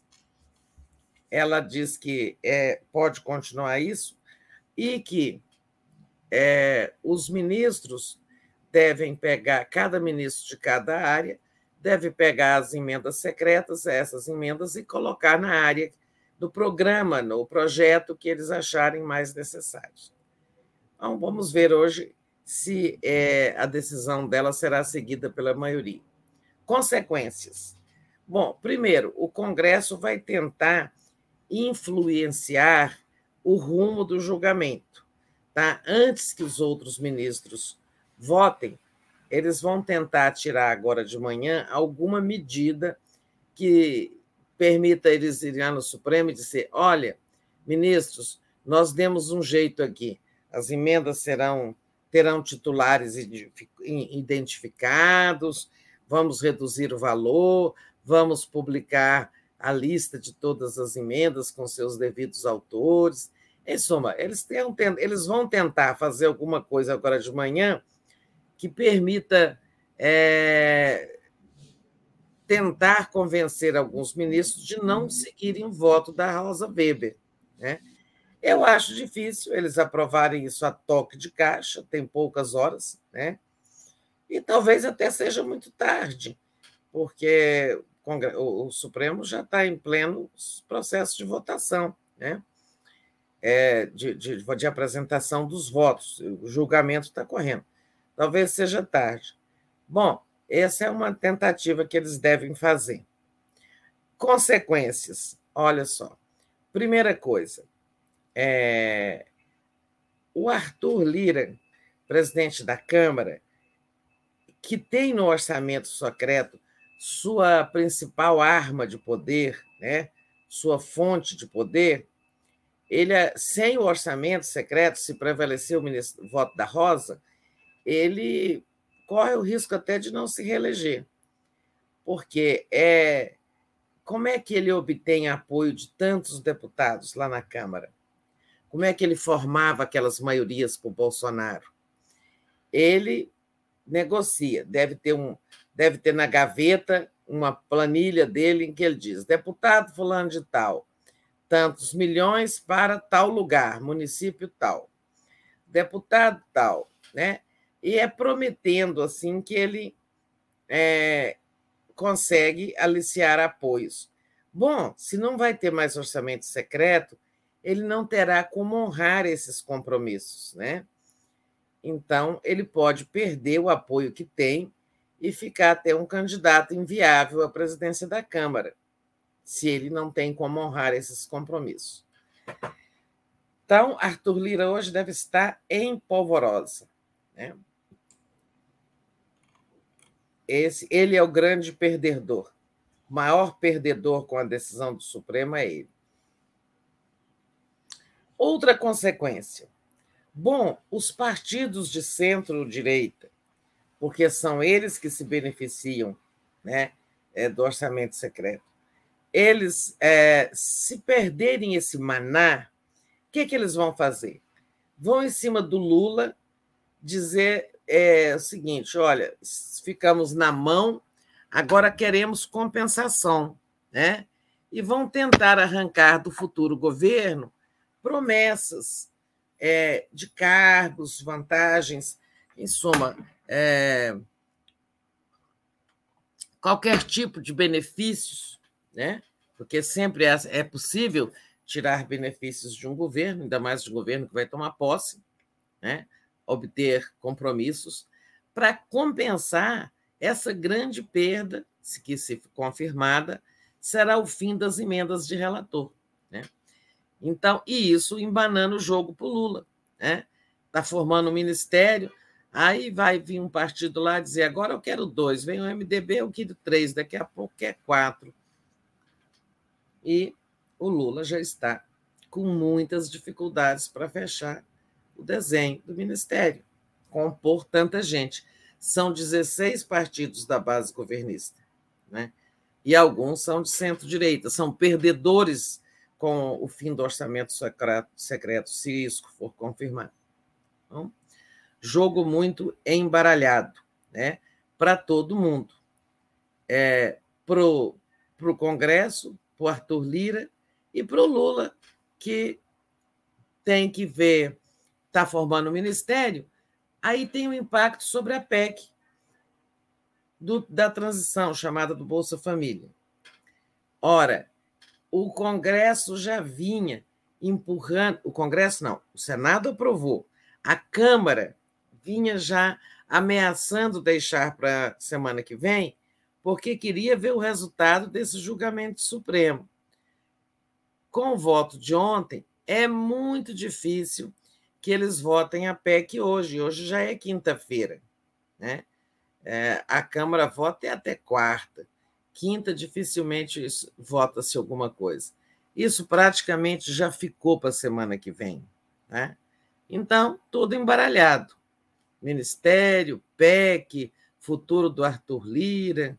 É, e vamos hoje, na parte da tarde, aguardar o julgamento, a continuação do julgamento. Muito bom, Tereza. Eu, enquanto você falava, cheguei a colocar aqui o artigo que você escreveu está na nossa home e vou colocar aqui de novo para quem não viu, tá? E onde você detalha exatamente, eu acho que isso que você acaba de nos explicar aqui, muita gente elogiando, a, pedindo corte aqui da sua fala, agora explicando direitinho. Então tá aí, gente, tá lá na nossa home. E, Tereza, aí é, deixa eu trazer aqui os comentar o comentário do nosso internauta é pedir para vocês deixarem o like e compartilharem a nossa live. Quem puder ainda, uh, faça uma assinatura solidária em brasil247.com.br apoio, torne-se membro aí do YouTube. Reginaldo Fulir. Bom dia, Tereza. Ainda sobre ministérios. Como ficará o Ministério do Trabalho? Bandeira de um partido trabalhista? É, sobre essa questão dos ministérios, né, Tereza? Está previsto é, a gente falar é, sobre isso é, um pouquinho mais à frente, né? Isso, daqui a pouco a gente fala. Daqui a pouquinho a gente fala e aí já inclui isso, isso daí. Antes de trazer o que estava previsto na nossa pauta, eu só queria apresentar aqui uma matéria que apareceu agora há pouquinho no 247, provavelmente Tereza não viu ainda, mas é essa daqui, olha, Congresso deve aprovar contas de Dilma, o que comprovará mais uma vez que ela foi vítima de um golpe de Estado. Então, é, tem aqui uma fala do NVR, aprovação das contas de Dilma Rousseff representará uma retratação histórica. Ela foi vítima de um golpe, isto está claro. É, diz assim o NVR, disse assim o NVR, que é o relator do caso, né? Então, tá aí, né? É, acredito eu, que a justiça sendo feita. Acho que ainda é pouco, né, para tudo que a Dilma passou, mas essa notícia que vem um dia depois do aniversário da Dilma, que a gente estava comemorando ontem aqui. Queria agradecer a Vanusa Gomes pelo, pelo apoio. Obrigada, Vanusa. É isso, né, Tereza? Está aí, mais uma vez, comprovado. Fala Dilma... ano, né? As contas de que ano? 2015. 2015. Hum. Posso ler aqui para você, olha. O Congresso Nacional deverá aprovar as contas do governo federal 2015, que, com base em mentiras e distorções, foram utilizados como pretexto para o golpe de Estado contra a então presidenta Dilma Rousseff. Se confirmada, será uma vitória importante para Dilma, pois afasta a possibilidade de perdas dos direitos políticos, que a impediria de concorrer a cargos eletivos, diz a coluna do jornalista Paulo Campelli, do Metrópolis. Na comissão mista do orçamento, de orçamento, até mesmo parlamentares contrários à aprovação dão como certa a vitória da ex-presidente historicamente, o plenário do Congresso tem o hábito de acatar as votações da Comissão Mista de Orçamento, composta por senadores e deputados, ressalta a reportagem. A recomendação pela aprovação das contas de Dilma foi feita pelo deputado federal NVR, relator do caso, na Comissão Mista de Orçamento. O parlamentar recomendou nesta semana a aprovação com 10 ressalvas. aprovação, aí, isso aqui eu já tinha lido lá em cima. É isso, 2015. Ah, então, são as mesmas contas é, que realmente é, foram alvo da acusação de pedaladas fiscais. Né? Então, é, realmente não deixa de ser uma reparação é, importante para a ex-presidenta. É, ela podia até né, fazer alguma ação de pedido de reparação, coisa parecida, mas é, a gente sabe, né, que tem certas coisas, é, isso aí é, é leite derramado, né, difícil, mas na, assim, se a justiça realmente existisse, é, era o caso de anular tudo, né, até o impeachment, mas a gente sabe que isso não vai acontecer. De qualquer forma, é, para ela, para a biografia dela, importantíssima essa decisão, essa aprovação. É, e agora as pessoas se perguntarão, né? Uai, mas por que então? Né? Por que então foi derrubada? É, por que então foi acusada de crime de responsabilidade? Né? É uma vergonha para o Congresso que fez isso, né? É, uma, uma, um período muito infeliz da nossa história.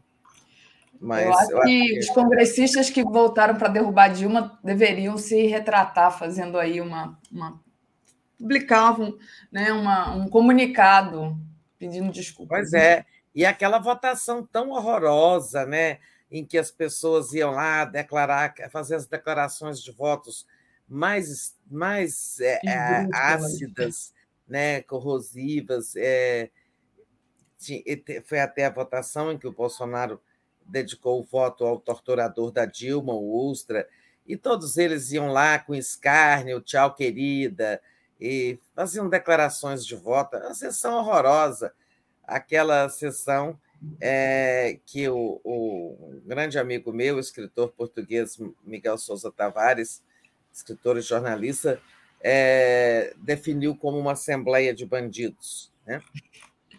Muito bem definido. É isso, Tereza. Não, não queria deixar de, de trazer aqui essa, essa notícia para a gente comentar. Tereza, continuando aqui, é, você já disse né, que o Lula foi para São Paulo para participar mais uma vez do café da manhã de Natal com os catadores de materiais recicláveis, mas pode voltar, voltar aí a Brasília na sexta para continuar as, nego as, negociações dos ministérios. Né? O que apareceu ontem é, de concreto foi o encontro com Josué Gomes, presidente da Fiesp, que foi convidado para a pasta de indústria e comércio. Então, ele ficou de pensar, né, Teresa? É. Então, o Lula acho que volta hoje mesmo, sabe? É, parece que a coisa está tão agitada por aqui que ele volta, ele volta hoje mesmo. Amanhã ele pode fazer alguns anúncios. Até porque se ele não fizer nenhum anúncio, vão dizer assim: olha só, o Congresso está emparedando Lula, que já não consegue nem anunciar novos ministros. É, é, verdade que ele agora vai ter que dar uma pisada no freio da composição do ministério para negociar. Né? É, ele vai, eu acho que fica assim. Ele já tinha decidido que ministros das cotas partidárias, representantes desse ou daquele partido, ficariam para depois da votação da PEC. Né? Ou seja, é, primeiro o partido dá uma demonstração de que vai apoiar o governo, depois ganha um ministério. Né? Mas, para não parecer exatamente isso, que está paralisado pelo Congresso, pela reação do Congresso ao julgamento supremo, é, ele deve fazer anúncio, sim, de hoje para amanhã. É, quem perguntou sobre o Ministério do Trabalho, olha, é praticamente certo que será o Luiz Marinho, né? ex-presidente do sindicato é, dos metalúrgicos do ABC, né, de São Bernardo, né? ex-prefeito de São Bernardo, né? o Marinho foi prefeito, não foi? É, pessoa muito próxima do Lula e de grande representatividade sindical, apoiado pela CUT, pelas centrais. Ex-prefeito, ex-prefeito. prefeito, né? É. É, então, o Marinho.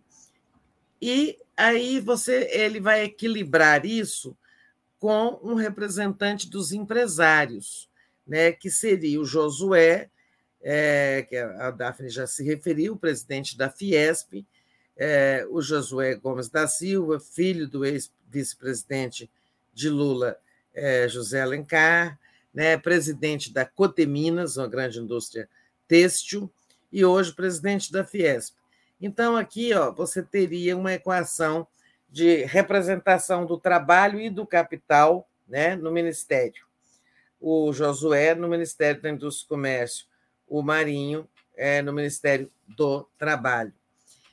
É, e o Lula pode anunciar também é, ministros das é, ministros da chamada cota pessoal, principalmente aqueles ministros né, que compõem o chamado centro do governo, né, é, que é o né, um, palacianos e não palacianos, mas também de estruturas que nunca são repartidas com políticos, né? Por exemplo, a Advocacia Geral da União. Né? Esse é um cargo que tem que ser de muita confiança do presidente, né?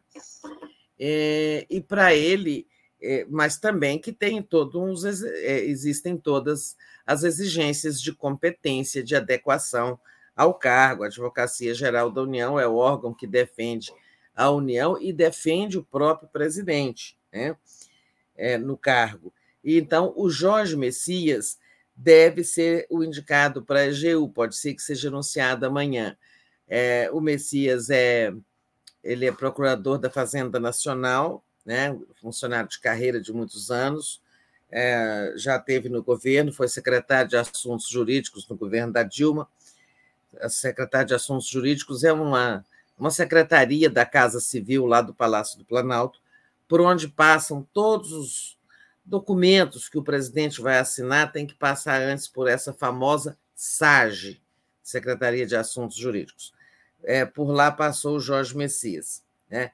Eu não quero mais lembrar aquela história que dizem que ele detesta, é que ele foi chamado de Messias. Então, vamos parar de falar isso. Atendeu ao, ao pedido do mercadante, que já disse isso para a imprensa. Parem de recordar essa história. Então, Jorge Messias é uma pessoa muitíssimo qualificada para o cargo, deve ir para a AGU. É, da mesma forma, deve ir para a CGU, né? O Vinícius Marques de Carvalho, que também é um quadro técnico. Ele é um ex, ele foi presidente é, do CAD, foi conselheiro do CAD, é, sempre atuou nessa área aí é, de, de, controles econômicos, né? A, a Controladoria Geral da União, CGU, é o órgão de controle que combate corrupção, investiga irregularidades no próprio governo federal e na relação do governo federal com estados, municípios, empresas privadas. Em suma, é a delegacia interna do governo, né, para combater corrupção.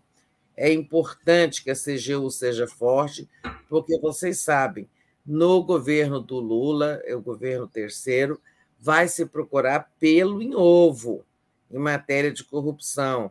A lupa da imprensa e, dos, e de outros órgãos de controle vai ser poderosa. Então, é, o Vinícius Marques deve ir lá para a CGU. Acho que o Lula pode anunciar também que é da cota pessoal dele o Alexandre Padilha, que é do PT, mas não está indo nessa condição é, ele está indo porque da cota pessoal do Lula para o Palácio do Planalto para a Secretaria de Articulação Institucional, que é a coordenação de governo. Né? A coordenação política, né? a coordenação de governo, dos ministérios, é, em suma, da, a coordenação das ações de governo é da Casa Civil. E lá vai estar o Rui Costa, ex-governador da Bahia, que sabe muito bem governar. Então, ele é o piloto da máquina governamental. O Alexandre Padilha será o articulador institucional, é, é a articulação política, principalmente com o Congresso e com os partidos políticos. Né? Então, acho que são esses os cargos que o Lula pode é, indicar, os ministros que ele pode indicar nas próximas horas, e também se diz que a Nízia Trindade pode estar nesse bloco. A Nízia, que é a presidente da Fiocruz, né, tem apoio amplo na, na área de saúde, nas instituições, nos movimentos de defesa da saúde, apoios políticos também, né? É, e parece que o nome dela está assim, bem certo. Ah, o embanama, embananamento está ali em áreas que envolvem os partidos políticos. Né? Tem o MEC, tem o caso Simone Tebet, MDB, que quer três ministérios. O MDB diz o seguinte: a Simone, nós queremos um ministério para nossa bancada da Câmara e um ministério para nossa bancada do Senado. Mas a Simone Tebet, como ela não é mais deputada nem senadora, né, porque ela foi disputar a presidência, ela não pode representar nem a Câmara nem o Senado.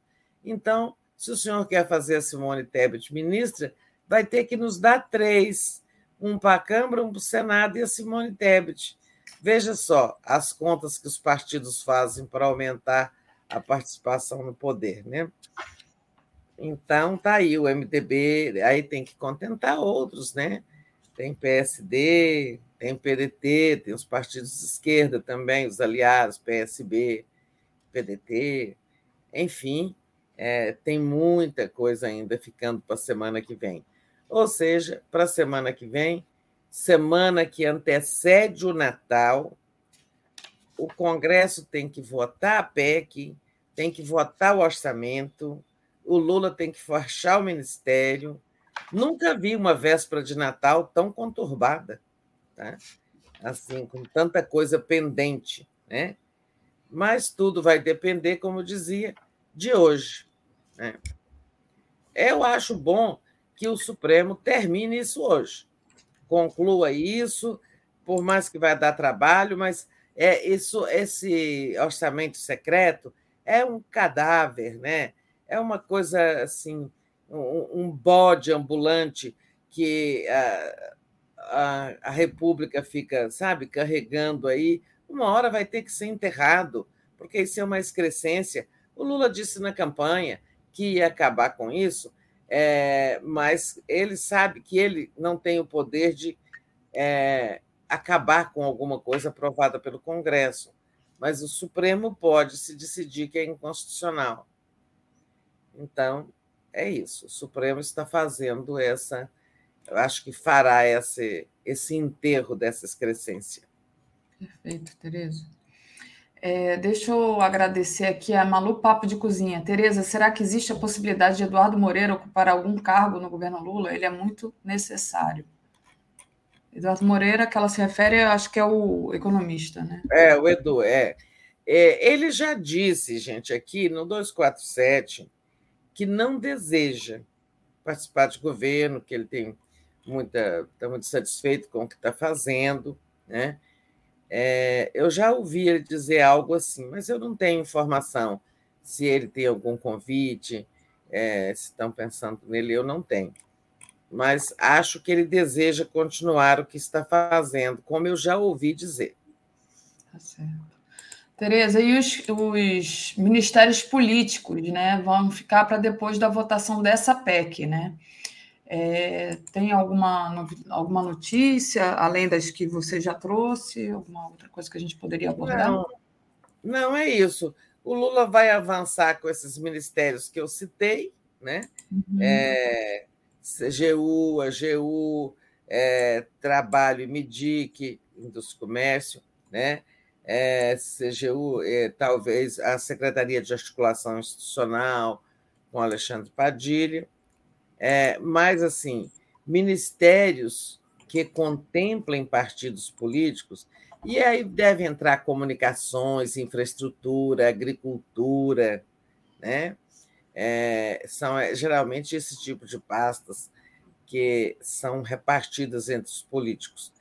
É, são pastas importantes, por exemplo, que dialogam com uma região. Se você tiver um ministro do Centro-Oeste na agricultura, ah, o Centro-Oeste também está bem representado, né? Tem um critério regional também, senão você faria ministros só de uma região, ficaria uma coisa capenga. Um ministério absolutamente, predominantemente paulista, por exemplo, né? É, então, esses ministérios é que eu tinha dito que o Lula vai deixar a coisa decantar, esperar a votação da PEC para ver como os partidos se, se, se comportam né, antes de fazer isso. Mas, assim, eu acho que ele não passa o Natal sem fechar o ministério, não. Perfeito.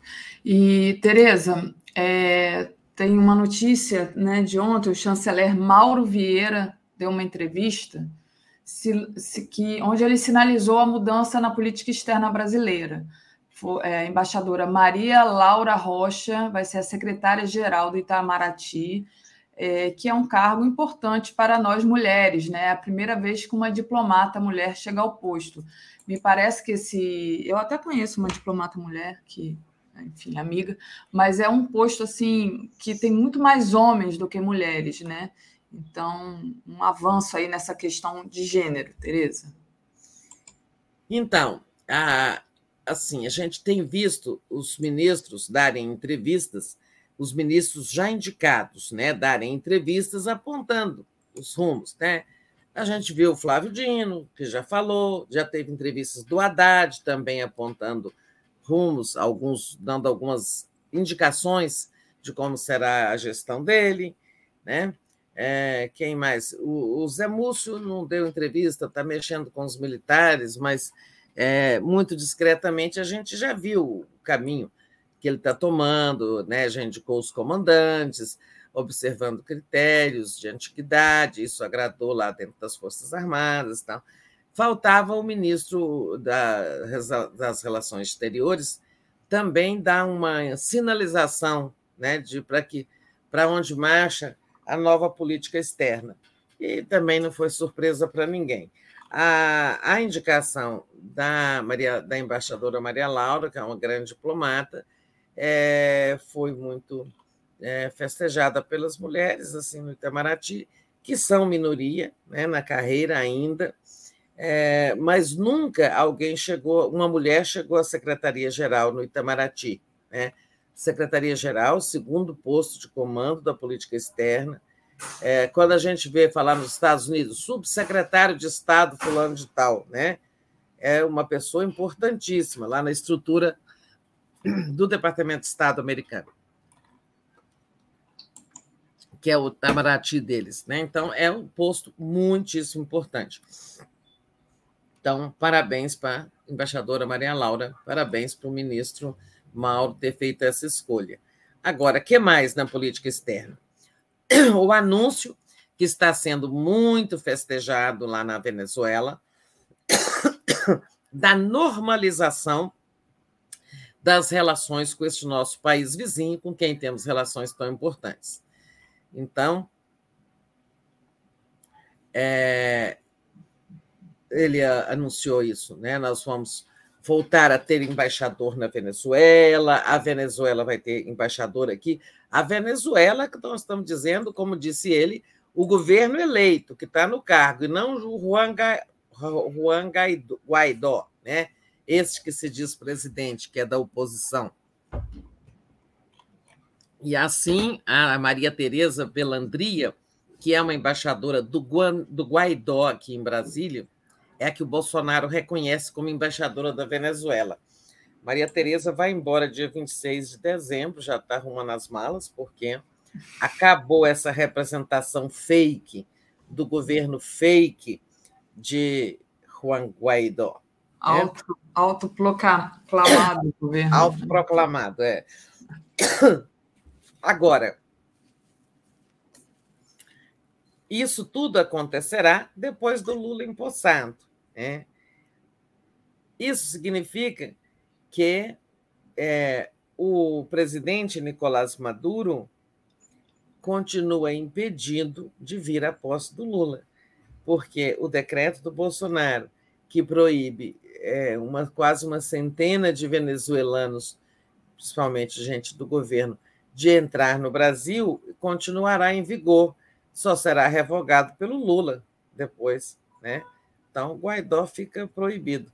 É aquela coisa, se o Bolsonaro tivesse um mínimo de republicanismo, várias coisas que ele não fez para facilitar a transição, ele poderia falar essa, fazer essa.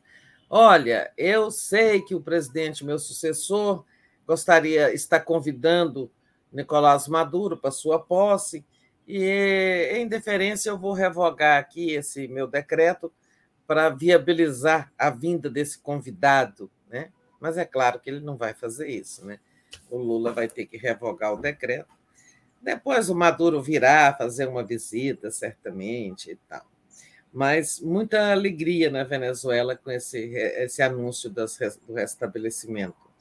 Que mais? Disse ele que é, o Lula vai à Argentina participar da reunião da CELAC, que é aquela comunidade que reúne países da América Latina e Caribe, e também visitar o presidente Alberto Fernandes ele vai, e eu acho que ele faz uma visita à Cristina, também um encontro com a Cristina Kirchner, que está enfrentando lawfare lá, uma perseguição judicial. Né? É, depois ele vai aos Estados Unidos e à China.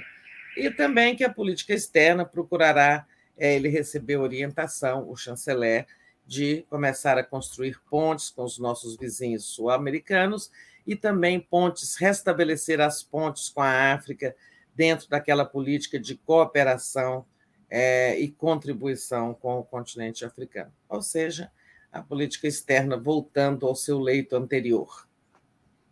Muito bom. Tereza, para a gente. Deixa eu só agradecer ao pessoal aqui, pedir para vocês deixarem o like, compartilharem essa live e é, se inscreverem aqui na TV 247.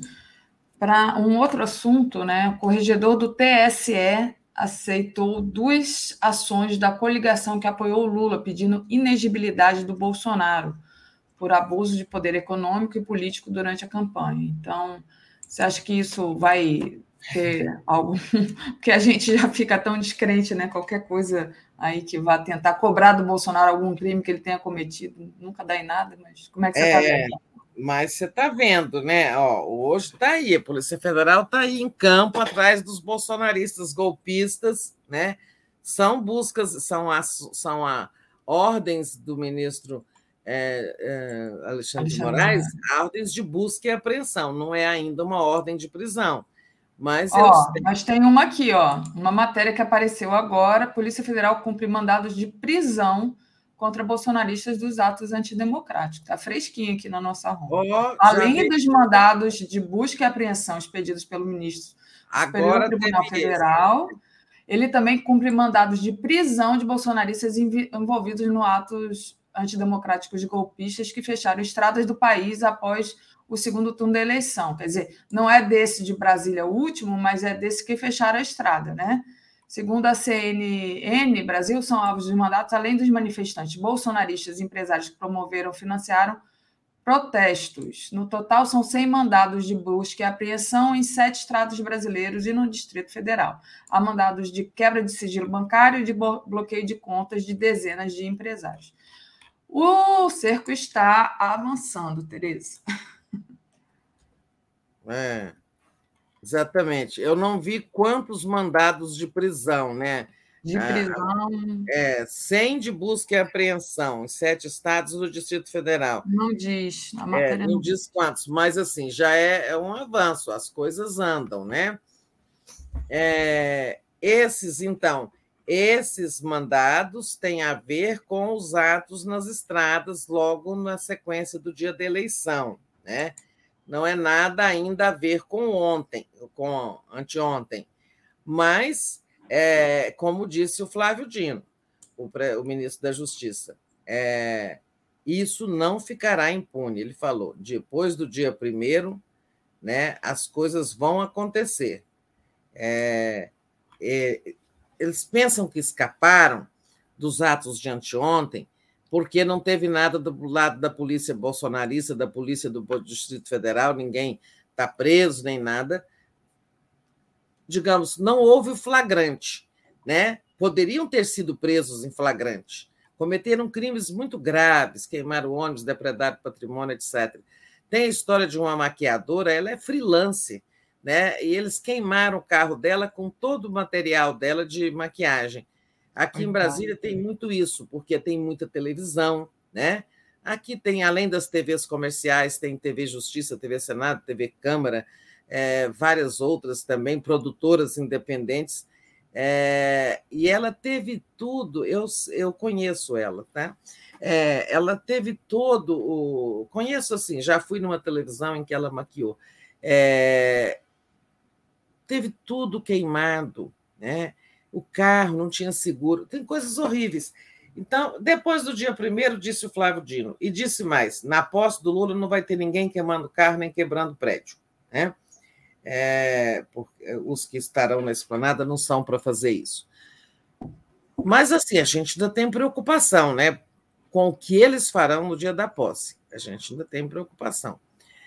Mas, é, voltando então ao assunto, que era a, as ações de investigação judicial eleitoral, chamadas AIGES, né? essa ação são duas ações que foram acolhidas ontem pelo Corregedor-Geral do TSE, o ministro Benedito Gonçalves. Né? São ações da coligação que elegeu Lula, aquela coligação de dez partidos, né, Brasil da Esperança. Né? Essa coligação é, pede a inelegibilidade do Bolsonaro isso é ação recente, agora, depois da eleição, depois dele derrotado, tá? Pede a ineligibilidade do Bolsonaro por vários crimes eleitorais, né? Abuso do poder político, abuso do poder econômico, abuso dos meios de comunicação, como ele fez, uh, uso, é, é, uso eleitoreiro da TV Brasil, que é uma TV pública, né? É, e, e, essas ações foram acolhidas. Né? É, abuso do poder econômico, do poder político, por exemplo, quando ele faz todas aquelas pacotes de bondades, entre aspas, tentando comprar o voto dos mais pobres, quando ele. É, aí vem, vamos fazer empréstimo consignado para quem recebe o Auxílio Brasil, vamos aumentar o Auxílio Brasil, vamos dar o, dobrar o Vale Gás. É, nós não vamos esquecer, né? Foi tudo que eles fizeram de abuso do poder político, uso da máquina, né, para é, tentar ganhar a eleição.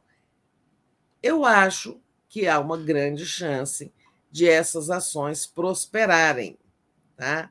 É, essas ações, difícil, por exemplo, se o Bolsonaro tivesse ganhado a eleição, estivesse pedindo a impugnação do mandato dele, da candidatura dele, por estes crimes. É como aconteceu em 2018. Né? Houve ação do PT para tentar caçar retroativamente a candidatura do Bolsonaro, que significaria caçar o mandato de presidente. E o, o TSE levou mais de dois anos e resolveu não fazer nada, deixar o Bolsonaro no cargo. Né? Isso é muito difícil, tirar alguém que já foi, tirar alguém que já foi eleito do cargo em que já foi empossado.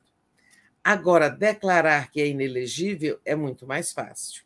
Não é uma operação tão violenta, né? uma intervenção Porque você caçar o sujeito que já teve, sabe, teve sua vitória declarada, foi diplomado, foi empossado, aí depois vinha o TSE e falar: não, estava errado. Né? É preciso ter muito fundamento. Então, raramente acontece. Embora o TSE já tenha caçado governadores empossados com base em crimes eleitorais. Vários, uma meia dúzia de governadores já perderam mandato em ações dessa natureza. Agora, presidente nenhum, tanto que o Bolsonaro escapou. Mas como ele perdeu a eleição, é, não se trata de tirar um mandato dele, é, não é algo tão radical, né, tão violento, eu acho que ele pode ficar inelegível. O que seria uma graça para o Brasil, né? não ter que, sabe, tolerar uma nova candidatura presidencial do Bolsonaro em 2026. Né? Porque é, ele pode até não ganhar. Eu acho que o Bolsonaro nunca mais ganha eleição presidencial nenhuma. Mas só de tê-lo na disputa já é um transtorno, é uma poluição. Né? É, a presença dele numa disputa é um elemento de ruído, né? uma coisa assim, faz mal à democracia. Então, seria muito bom se o TSE chegasse, tocasse em frente essas duas ações acolhidas ontem, eh, não demorasse muito para julgá-las e considerasse essa ineligibilidade do Bolsonaro. É, sem contar que ele também não pode se candidatar a nada, né? E eu não quero ver o Bolsonaro nem para síndico do prédio, que já para qualquer outro cargo, né, Tereza? É, né? se ficar inelegível, né? Se ficar, exatamente. É, Tereza, se ficar deixa... inelegível, é, ficará por alguns anos, né? Geralmente por oito. Mas aí o tempo terá passado e tal. Agora, hoje ele, ele é elegível para qualquer cargo. Então, nós podemos ter daqui a dois anos ele querendo ser prefeito do Rio de Janeiro e em 26 já anunciou que será candidato, né? E eu acho que, sabe, torná-lo inelegível é fazer uma, uma asepsia, no, na, sabe, no quadro político. Asepsia no quadro político, gostei dessa. É, Tereza, deixa eu agradecer aqui a Almeri Espíndola de Souza. Ela disse assim: a Luana Cirne disse no 247 que os seguradores não cobrem esses sinistros, resultados desses atos criminosos quem teve carro destruído perderá, mesmo com seguro em dia. Por isso, há de se condenar estes. É, não sei, é, a Aliana deve saber mais do que eu. Existe seguro para vandalismo? Eu sei que existe. Bom, aqui no Brasil deve existir. Eu tinha, eu tive um carro destruído por vandalismo, deu perda total. Só que eu morava no Canadá. Eu tinha seguro para tudo, menos para vandalismo, que eu pensei assim, ah, besteira vandalismo. Pois foram lá e, e amassaram meu carro com uma barra de ferro e eu perdi o carro, assim, foi um prejuízo. No dia do Halloween, os, os adolescentes. Mas a, as regras de seguro mudam de país para país, talvez é, aqui tenha, né? É. é e, e, de qualquer forma, o que cabe, por exemplo, para essas pessoas que tiveram grandes prejuízos com o vandalismo dos bolsonaristas, é acionar o GDF, né? o governo do Distrito Federal porque ele não proporcionou a segurança e permitiu que isso acontecesse. Boa, isso aí.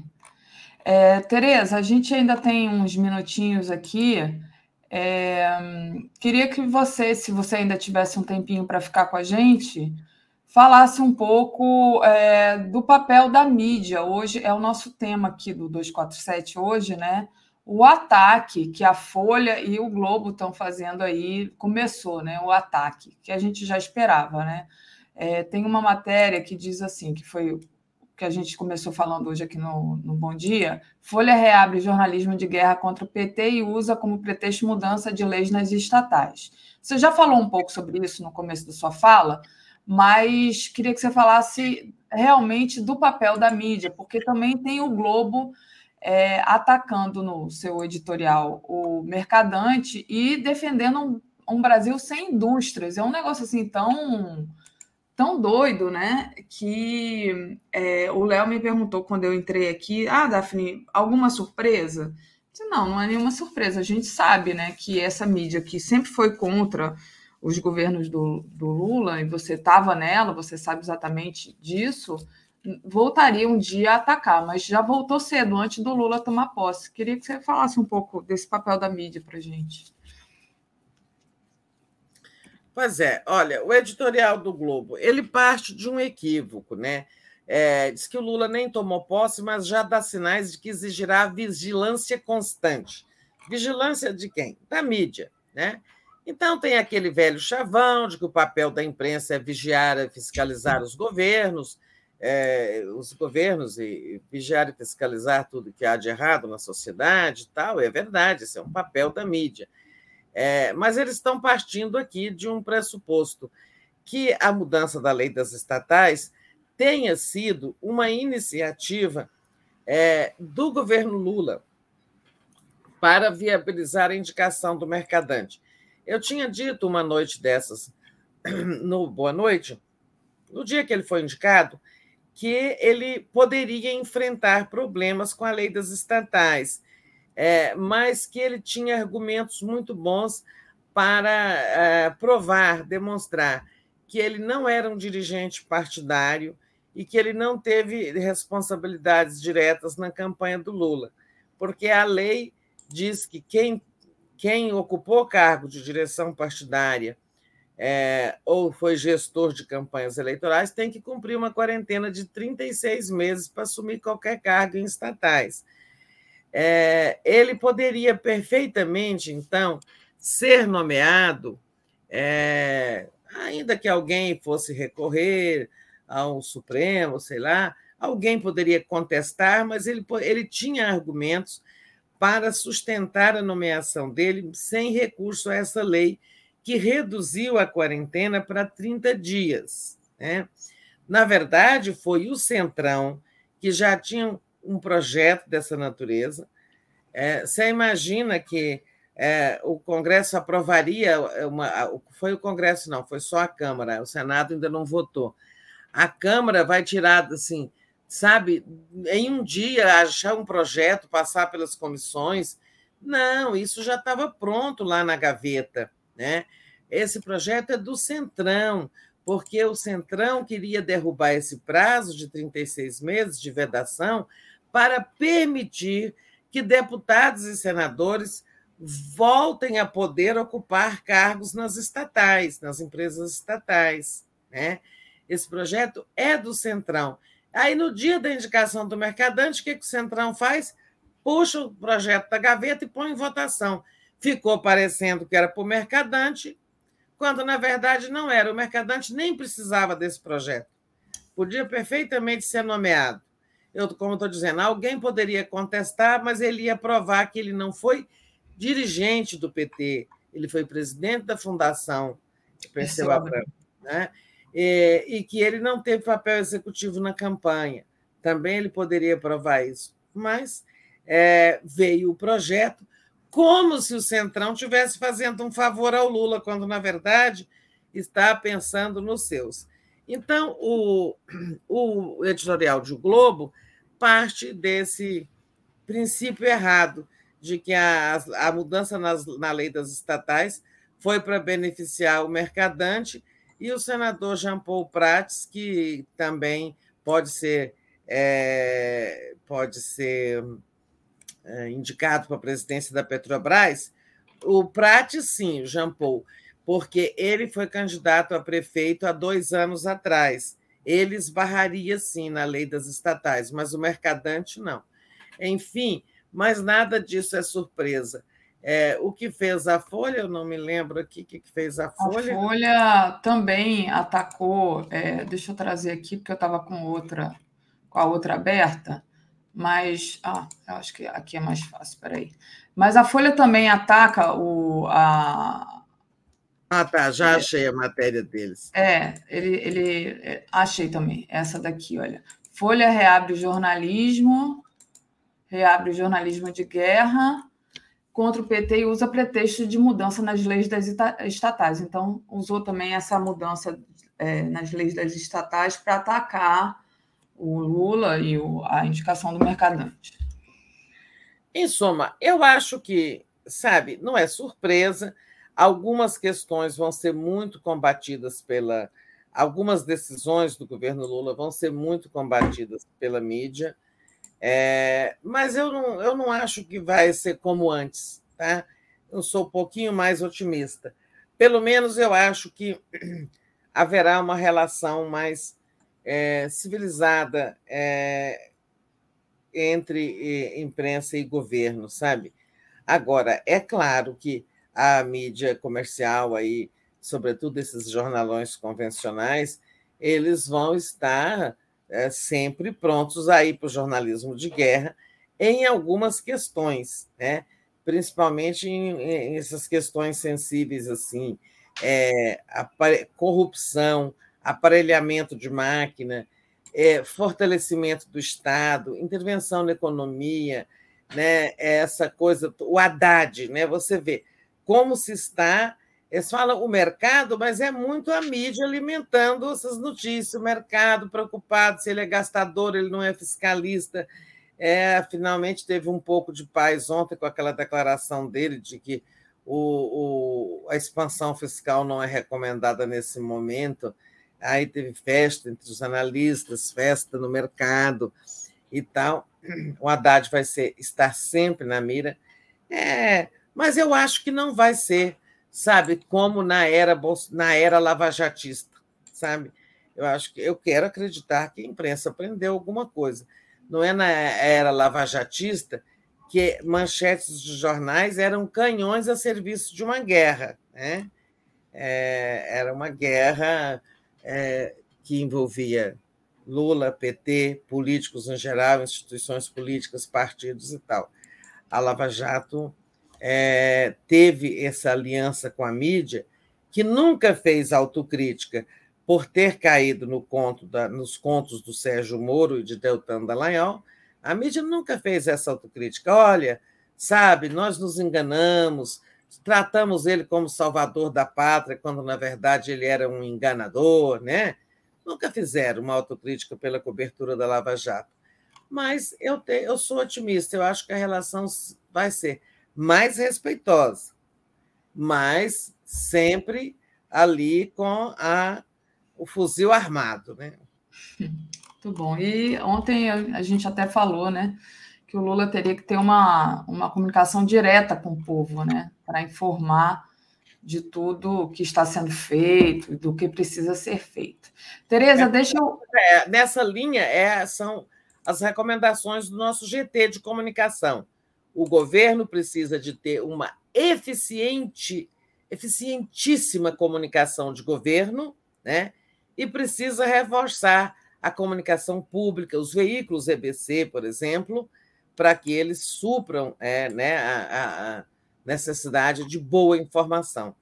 O governo precisa de ter uma comunicação de governo poderosa. E aí nós estamos esperando a indicação do ministro da SECOM, que ainda não saiu também, né? Perfeito. É isso, Tereza. Só agradecendo aqui a Aristides Bartolomeu Novaes. A mídia comercial gosta de lucros, mas sem produção. Se a Globo não gosta, é bom para nós brasileiros. Lula está habilitado para enfrentar essa mídia. Moema Bittencourt. É impressionante como essa dita grande mídia silenciou quatro longos anos sobre as insanidades do CENT e agora tem a cara de pau de criticar projetos de retomada de crescimento priorizadas por Lula. Deviam ter vergonha e se calar agora. Luciana Zero é, diz: Bom dia, dia chuvoso aqui. E sua blusa. Essa sua blusa, Daphne, alegra meus olhos. Ah, obrigada, Luciana. É, e é isso, Tereza. Aí, a Luciana eu... presta atenção nas blusas. É. Ela me reconheceu por uma blusa lá, na, lá no café do CCPD. Um beijo, a Luciana. A Luciana, ela, ela é artista, né? Tem essa sensibilidade aí para. Não, e ela mexe com as cores, né? As cores, ela né? trabalha com as cores da natureza, sabe? Em, em trazer as cores da natureza, das plantas, para a produção de tecidos e tal. Então, é uma artista. Beijo. Legal. Beijo, Luciana. Às 10 horas, olha, tem Helena e Mário Vitor. Vândalos seguem livres ameaçando a posse. Acho que eles vão ter que dar uma falar agora do que está acontecendo, né? É, às 11 horas, Giro das 11, Bolsonaro e Braga Neto investigados com José Fernandes, Maria Marighella e outros. 13 horas, Bolos. Governo terá disputa entre liberais e esquerda.